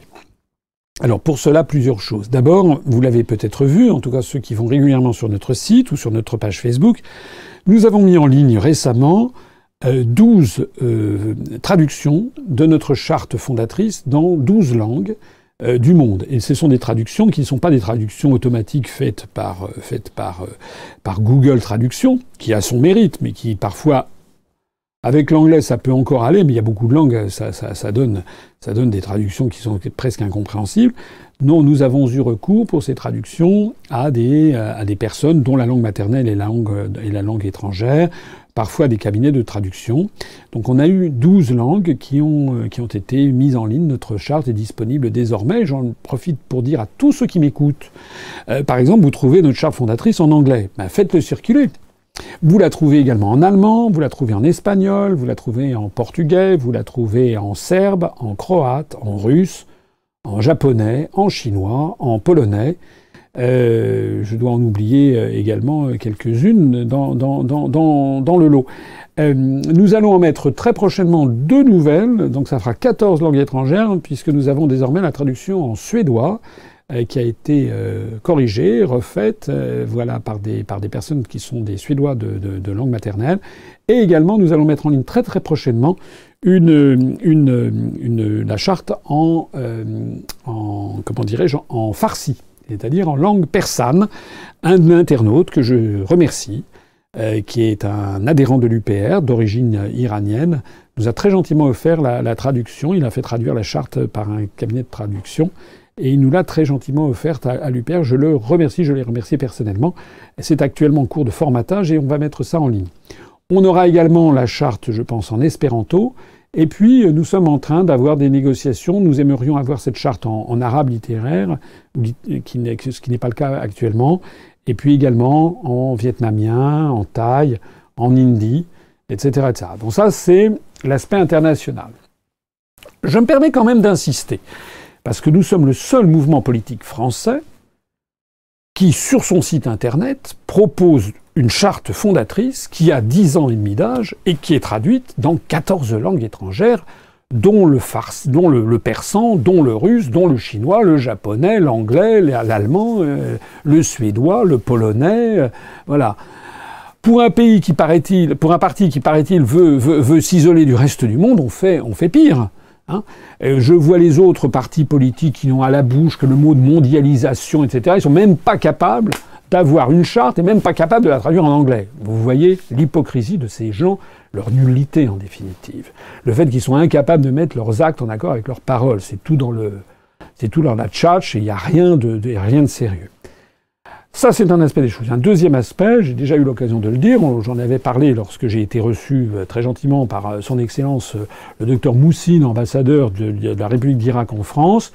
nouer, développer des relations, des relations de, avec des, des, des, pays étrangers à des niveaux un petit peu officiels. Voilà. Donc j'espère, nous sommes actuellement pour parler, pour des déplacements, j'espère que nous aurons quelques bonnes nouvelles dans les, dans les semaines et les mois qui viennent. Euh, la troisième chose, c'est développer également des relations avec les médias de ces pays étrangers. Puisque nous sommes dans un pays euh, où un, parti politique comme le nôtre, qui est un parti où nous avons maintenant 29 181 adhérents, euh, qui, sont, ça fait 19 adhérents depuis le début de, de cet entretien direct. On va bientôt avoir 30 000 vrais adhérents. Euh, c'est un parti politique dont, euh, vous savez, a priori, personne ne connaît l'UPR dans les grands médias et dans les grands partis politiques, mais tout le monde nous copie. Hein. C'est l'UPR, c'est le parti que personne ne connaît, mais que tout le monde plagie. voilà. Euh, je, pense notamment à M. Philippot, qui est reçu sur tous les médias et qui parle de M. Euh, Mélenchon, de M. Dupont-Aignan, etc. Il ne parle jamais de l'UPR, mais il passe son temps à essayer de, copier. Le, dernier truc en date étant, la, étant cette burlesque charte euh, de, des patriotes, qui est un, copier, un mauvais copier-coller d'ailleurs de la charte de l'UPR, puisqu'il ne propose pas de sortir de l'OTAN, mais seulement du commandement militaire intégré, et il ne propose pas non plus d'ailleurs de sortir de l'Union européenne mais simplement une espèce de Frexit, euh, je sais pas quoi, ordonné. Mais M. Philippot, qui est habitué à copier toutes mes conférences, doit savoir quand même que lors de la conférence que j'avais faite au Puy-en-Velay, j'ai été le seul candidat, ça fait plus de trois ans maintenant, que je présente un, un plan très ordonné de sortie de l'Union européenne et de l'euro. Il n'y a personne d'autre qui le fait. Voilà. Donc tout ceci, il faut que les Français comprennent que nous avons à faire un blocage médiatique parce qu'ils ont peur de notre mouvement. Et oui, parce que nous sommes, je suis l'anti-Macron. La, scène politique française est dévastée. J'en ai parlé avec un, responsable politique de, renom, euh, un responsable journalistique, un journaliste qui est très connu sur la scène politique euh, française. Euh, c'est le qui me parlait de la scène politique justement. Ce journaliste politique me dit au Front National c'est la catastrophe. Tout le monde a compris que Madame Le Pen n'est pas au niveau. C'est un journaliste politique très très très connu, avec qui j'ai pris un verre récemment. Après, il me disait, les républicains, M. Vauquier, euh, on ne sait plus ce qu'il veut, M. Vauquier d'ailleurs. Il est en débat avec les constructifs, je ne sais pas quoi. Euh, il ne sait plus quoi dire. Euh, qu'est-ce qu'il apporte par rapport à M. monsieur Macron? Il veut être calife à la place du calife, quoi, c'est tout. Bon, voilà. Ce journaliste me disait qu'il avait rencontré également Olivier Faure là, du, Parti Socialiste, et il dit Mais il n'a rien à faire. Alors il paraît M. Hamon a annoncé qu'il avait 30 000 adhérents à son mouvement du 1er juillet. 30 000 adhérents, ce qui est nous, ce que nous avons au bout de 10 ans et demi. M. Hamon ment. Il n'y a pas 30 000 adhérents au mouvement du 1er juillet. Je ne sais même pas s'il y en a 300 d'ailleurs. Moi je fais un appel, si vous connaissez un adhérent au mouvement du 1er juillet de M. Hamon, faites-le nous savoir. Voilà. Quant à M. Mélenchon, il semble-t-il que, d'après ce que je disais dans le Figaro, dans les rumeurs de presse, ça, ça, va pas très fort en ce moment du côté Mélenchon. Et ce journaliste de grand renom me disait finalement Macron a réussi son coup, il rallie la droite et la gauche. A, mais il rallie la droite et la gauche sur un projet européiste. il ne peut pas faire autrement, il est l'employé. Monsieur Macron, c'est un employé, c'est un employé de l'oligarchie. Et le vrai opposant à Macron, c'est quelqu'un qui, peut rallier la droite et la gauche sur un projet anti-européen. C'est aussi simple que ça. Qui, sur la scène politique française, peut rassembler la droite et la gauche sur un projet anti-européen? Cherchez bien, vous allez trouver. Il n'y en a pas 50. C'est moi et c'est l'UPR. C'est comme ça. Parce que ça fait dix ans et demi que nous faisons ça, parce que nous avons un parti politique qui a pris un soin jaloux à ne jamais offusquer ni les gens de droite, ni les gens de gauche, à avoir toujours gardé, si tant que le plus possible, droit notre charte fondatrice, nous avons fui comme la peste tous les débats trop clivants qui nous auraient collé soit trop à droite, soit trop à gauche. Et c'est ça qui fait l'alchimie de l'UPR. Je le disais tout à l'heure, j'étais très très content d'être, euh, euh, comment dirais-je, avant-hier soir à Grenoble, je l'ai dit, il y avait plus d'une centaine de personnes qui sont venues spontanément. Et à un moment, pendant que je, parlais, j'ai demandé, que ceux qui, parmi tous les gens qui sont là, que ceux qui sont de sensibilité de droite lèvent la main. Et après que ceux qui sont de sensibilité de gauche lèvent la main, en gros, il y avait 60% de gauche, 40% de droite. Mais on était à Grenoble. C'est une terre plutôt, l'Isère est une terre plutôt de, plutôt de gauche. Bon. Euh, j'aurais fait ça, je ne sais pas moi, en, Haute-Savoie, qui est une terre plutôt de droite, j'aurais eu probablement le truc inverse. L'alchimie, elle marche à l'UPR. On a vraiment des gens venant de tous les horizons qui se rassemblent justement sur ce projet anti-européen. C'est la raison pour laquelle je me permets de dire que nous sommes L'UPR, c'est l'antithèse exacte de En Marche. Nous rassemblons à droite et à gauche sur un projet de souveraineté d'indépendance nationale. Et je suis l'anti-Macron. Je ne suis pas un opposant de pacotille, je ne suis pas un opposant autorisé par les médias, je suis l'anti-Macron. Nous sommes collectivement les anti-Macron. C'est ce qui permet de dire, croyez-moi, j'ai beaucoup de flair, beaucoup d'intuition, croyez-moi, vous allez voir, au cours des semaines, des mois, des années qui viennent, on va de plus en plus surprendre la scène politique française parce que notre ascension est irrésistible. Une question de lieutenant SSJ3. Question. Bonjour cher président. Comment la reprise de l'entreprise italienne Next a-t-elle pu être bloquée? N'est-ce pas interdit par les traités de l'Union européenne? Merci. Oui, alors je n'ai pas regardé dans le détail cette affaire, euh, pour être tout à fait honnête. C'est vrai que j'ai trouvé ça assez, assez spectaculaire de constater qu'à quelques semaines d'intervalle, la France d'un côté brade tout et l'Italie de l'autre côté euh, euh, s'oppose à, à Next. je crois, il y a dans les traités européens un processus de clause de, de, de, clause de sauvegarde en cas d'intérêt fondamental. donc c'est peut-être ça que les, les Italiens ont, ont fait valoir. Mais euh, encore faut-il que cette clause soit avalisée par la Commission européenne. Alors je ne sais pas où l'on en est du dossier italien. Ce que je sais par exemple, c'est que sur l'affaire Alstom, la Commission européenne était intervenue, comme sur le dossier Arcelor, pour que Arcelor, c'est-à-dire la sidérurgie euh, franco-luxembourgeoise, soit bel et bien vendue à un groupe anglo-indien. Et de la même façon, pour, Alstom, M. Barnier est intervenu pour trouver que ce qui se passait était, très bien et qu'on ne pouvait pas invoquer en l'espèce le, les principes de, souveraineté nationale. Alors je ne sais pas ce qui va se passer euh, pour, euh, euh, pour, Next. Est-ce que l'Italie va être ensuite sommée par la Commission européenne d'autoriser quand même cette vente? Je ne le sais pas. Ce qui est sûr aussi, et ça c'est vrai, c'est vrai que avec les mêmes traités, certains dirigeants euh, font preuve de plus de, dynamisme ou, de, volonté de défendre les intérêts nationaux, quitte parfois à piétiner les traités à la marge, que les Français. Ça, c'est exact. On ne peut pas avoir pire, en gros, que le gouvernement français actuel qui se vautre dans une espèce de collaboration. Hein, c'est malheureusement une grande tradition française qui se vautre là-dedans.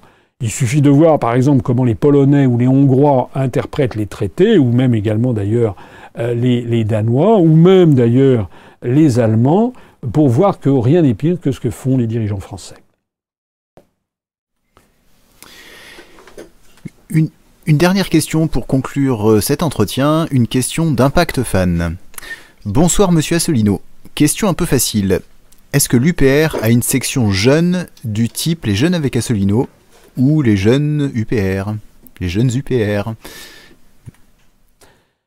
alors la, réponse est non. Euh, non, non, on n'a pas de, section jeune. Euh, on avait débattu de ça il y a plusieurs années. On pourrait toujours redébattre. On pourrait, on pourrait redébattre de ça, mais on était convenu entre nous à l'époque que euh, on voyait pas très bien l'intérêt. Il y a un côté un petit peu, un petit peu condescendant, un petit peu voilà, comme si c'était, allez, vous êtes au, jardin d'enfants, vous êtes à l'école maternelle, jouez avec votre pâté de sable, nous, on est les gens sérieux. Non, je suis désolé, euh, on est citoyen à partir de 18 ans, on a le droit de vote à partir de 18 ans, il n'y a, pas, une carte d'électeur jeune. Donc moi, je vois pas très bien l'intérêt qu'il y ait à avoir, une catégorie spéciale pour les jeunes finalement, les gens, quel que soit leur âge, sont des citoyens. À partir du moment où ils ont le droit de vote, ils doivent s'exprimer comme tout un chacun. Ça me paraît naturel. D'ailleurs, j'en profite pour dire que la, liste que je, présente euh, à, l'élection, euh, là, pour le bureau national, euh, la moyenne d'âge pour le collège des, titulaires, donc si la réforme des statuts est avalisée, sera est de 41 ans et la moyenne d'âge pour le collège des suppléants est de 38 ans. Et que nous avons des personnalités de tous les âges, mais nous avons un certain nombre de, responsables qui ont, qui ont moins, de, moins, de, moins de 40 ans, d'autres qui ont moins de 30 ans, et même nous avons un petit prodige qui a moins de 20 ans. Voilà. C'était la dernière question.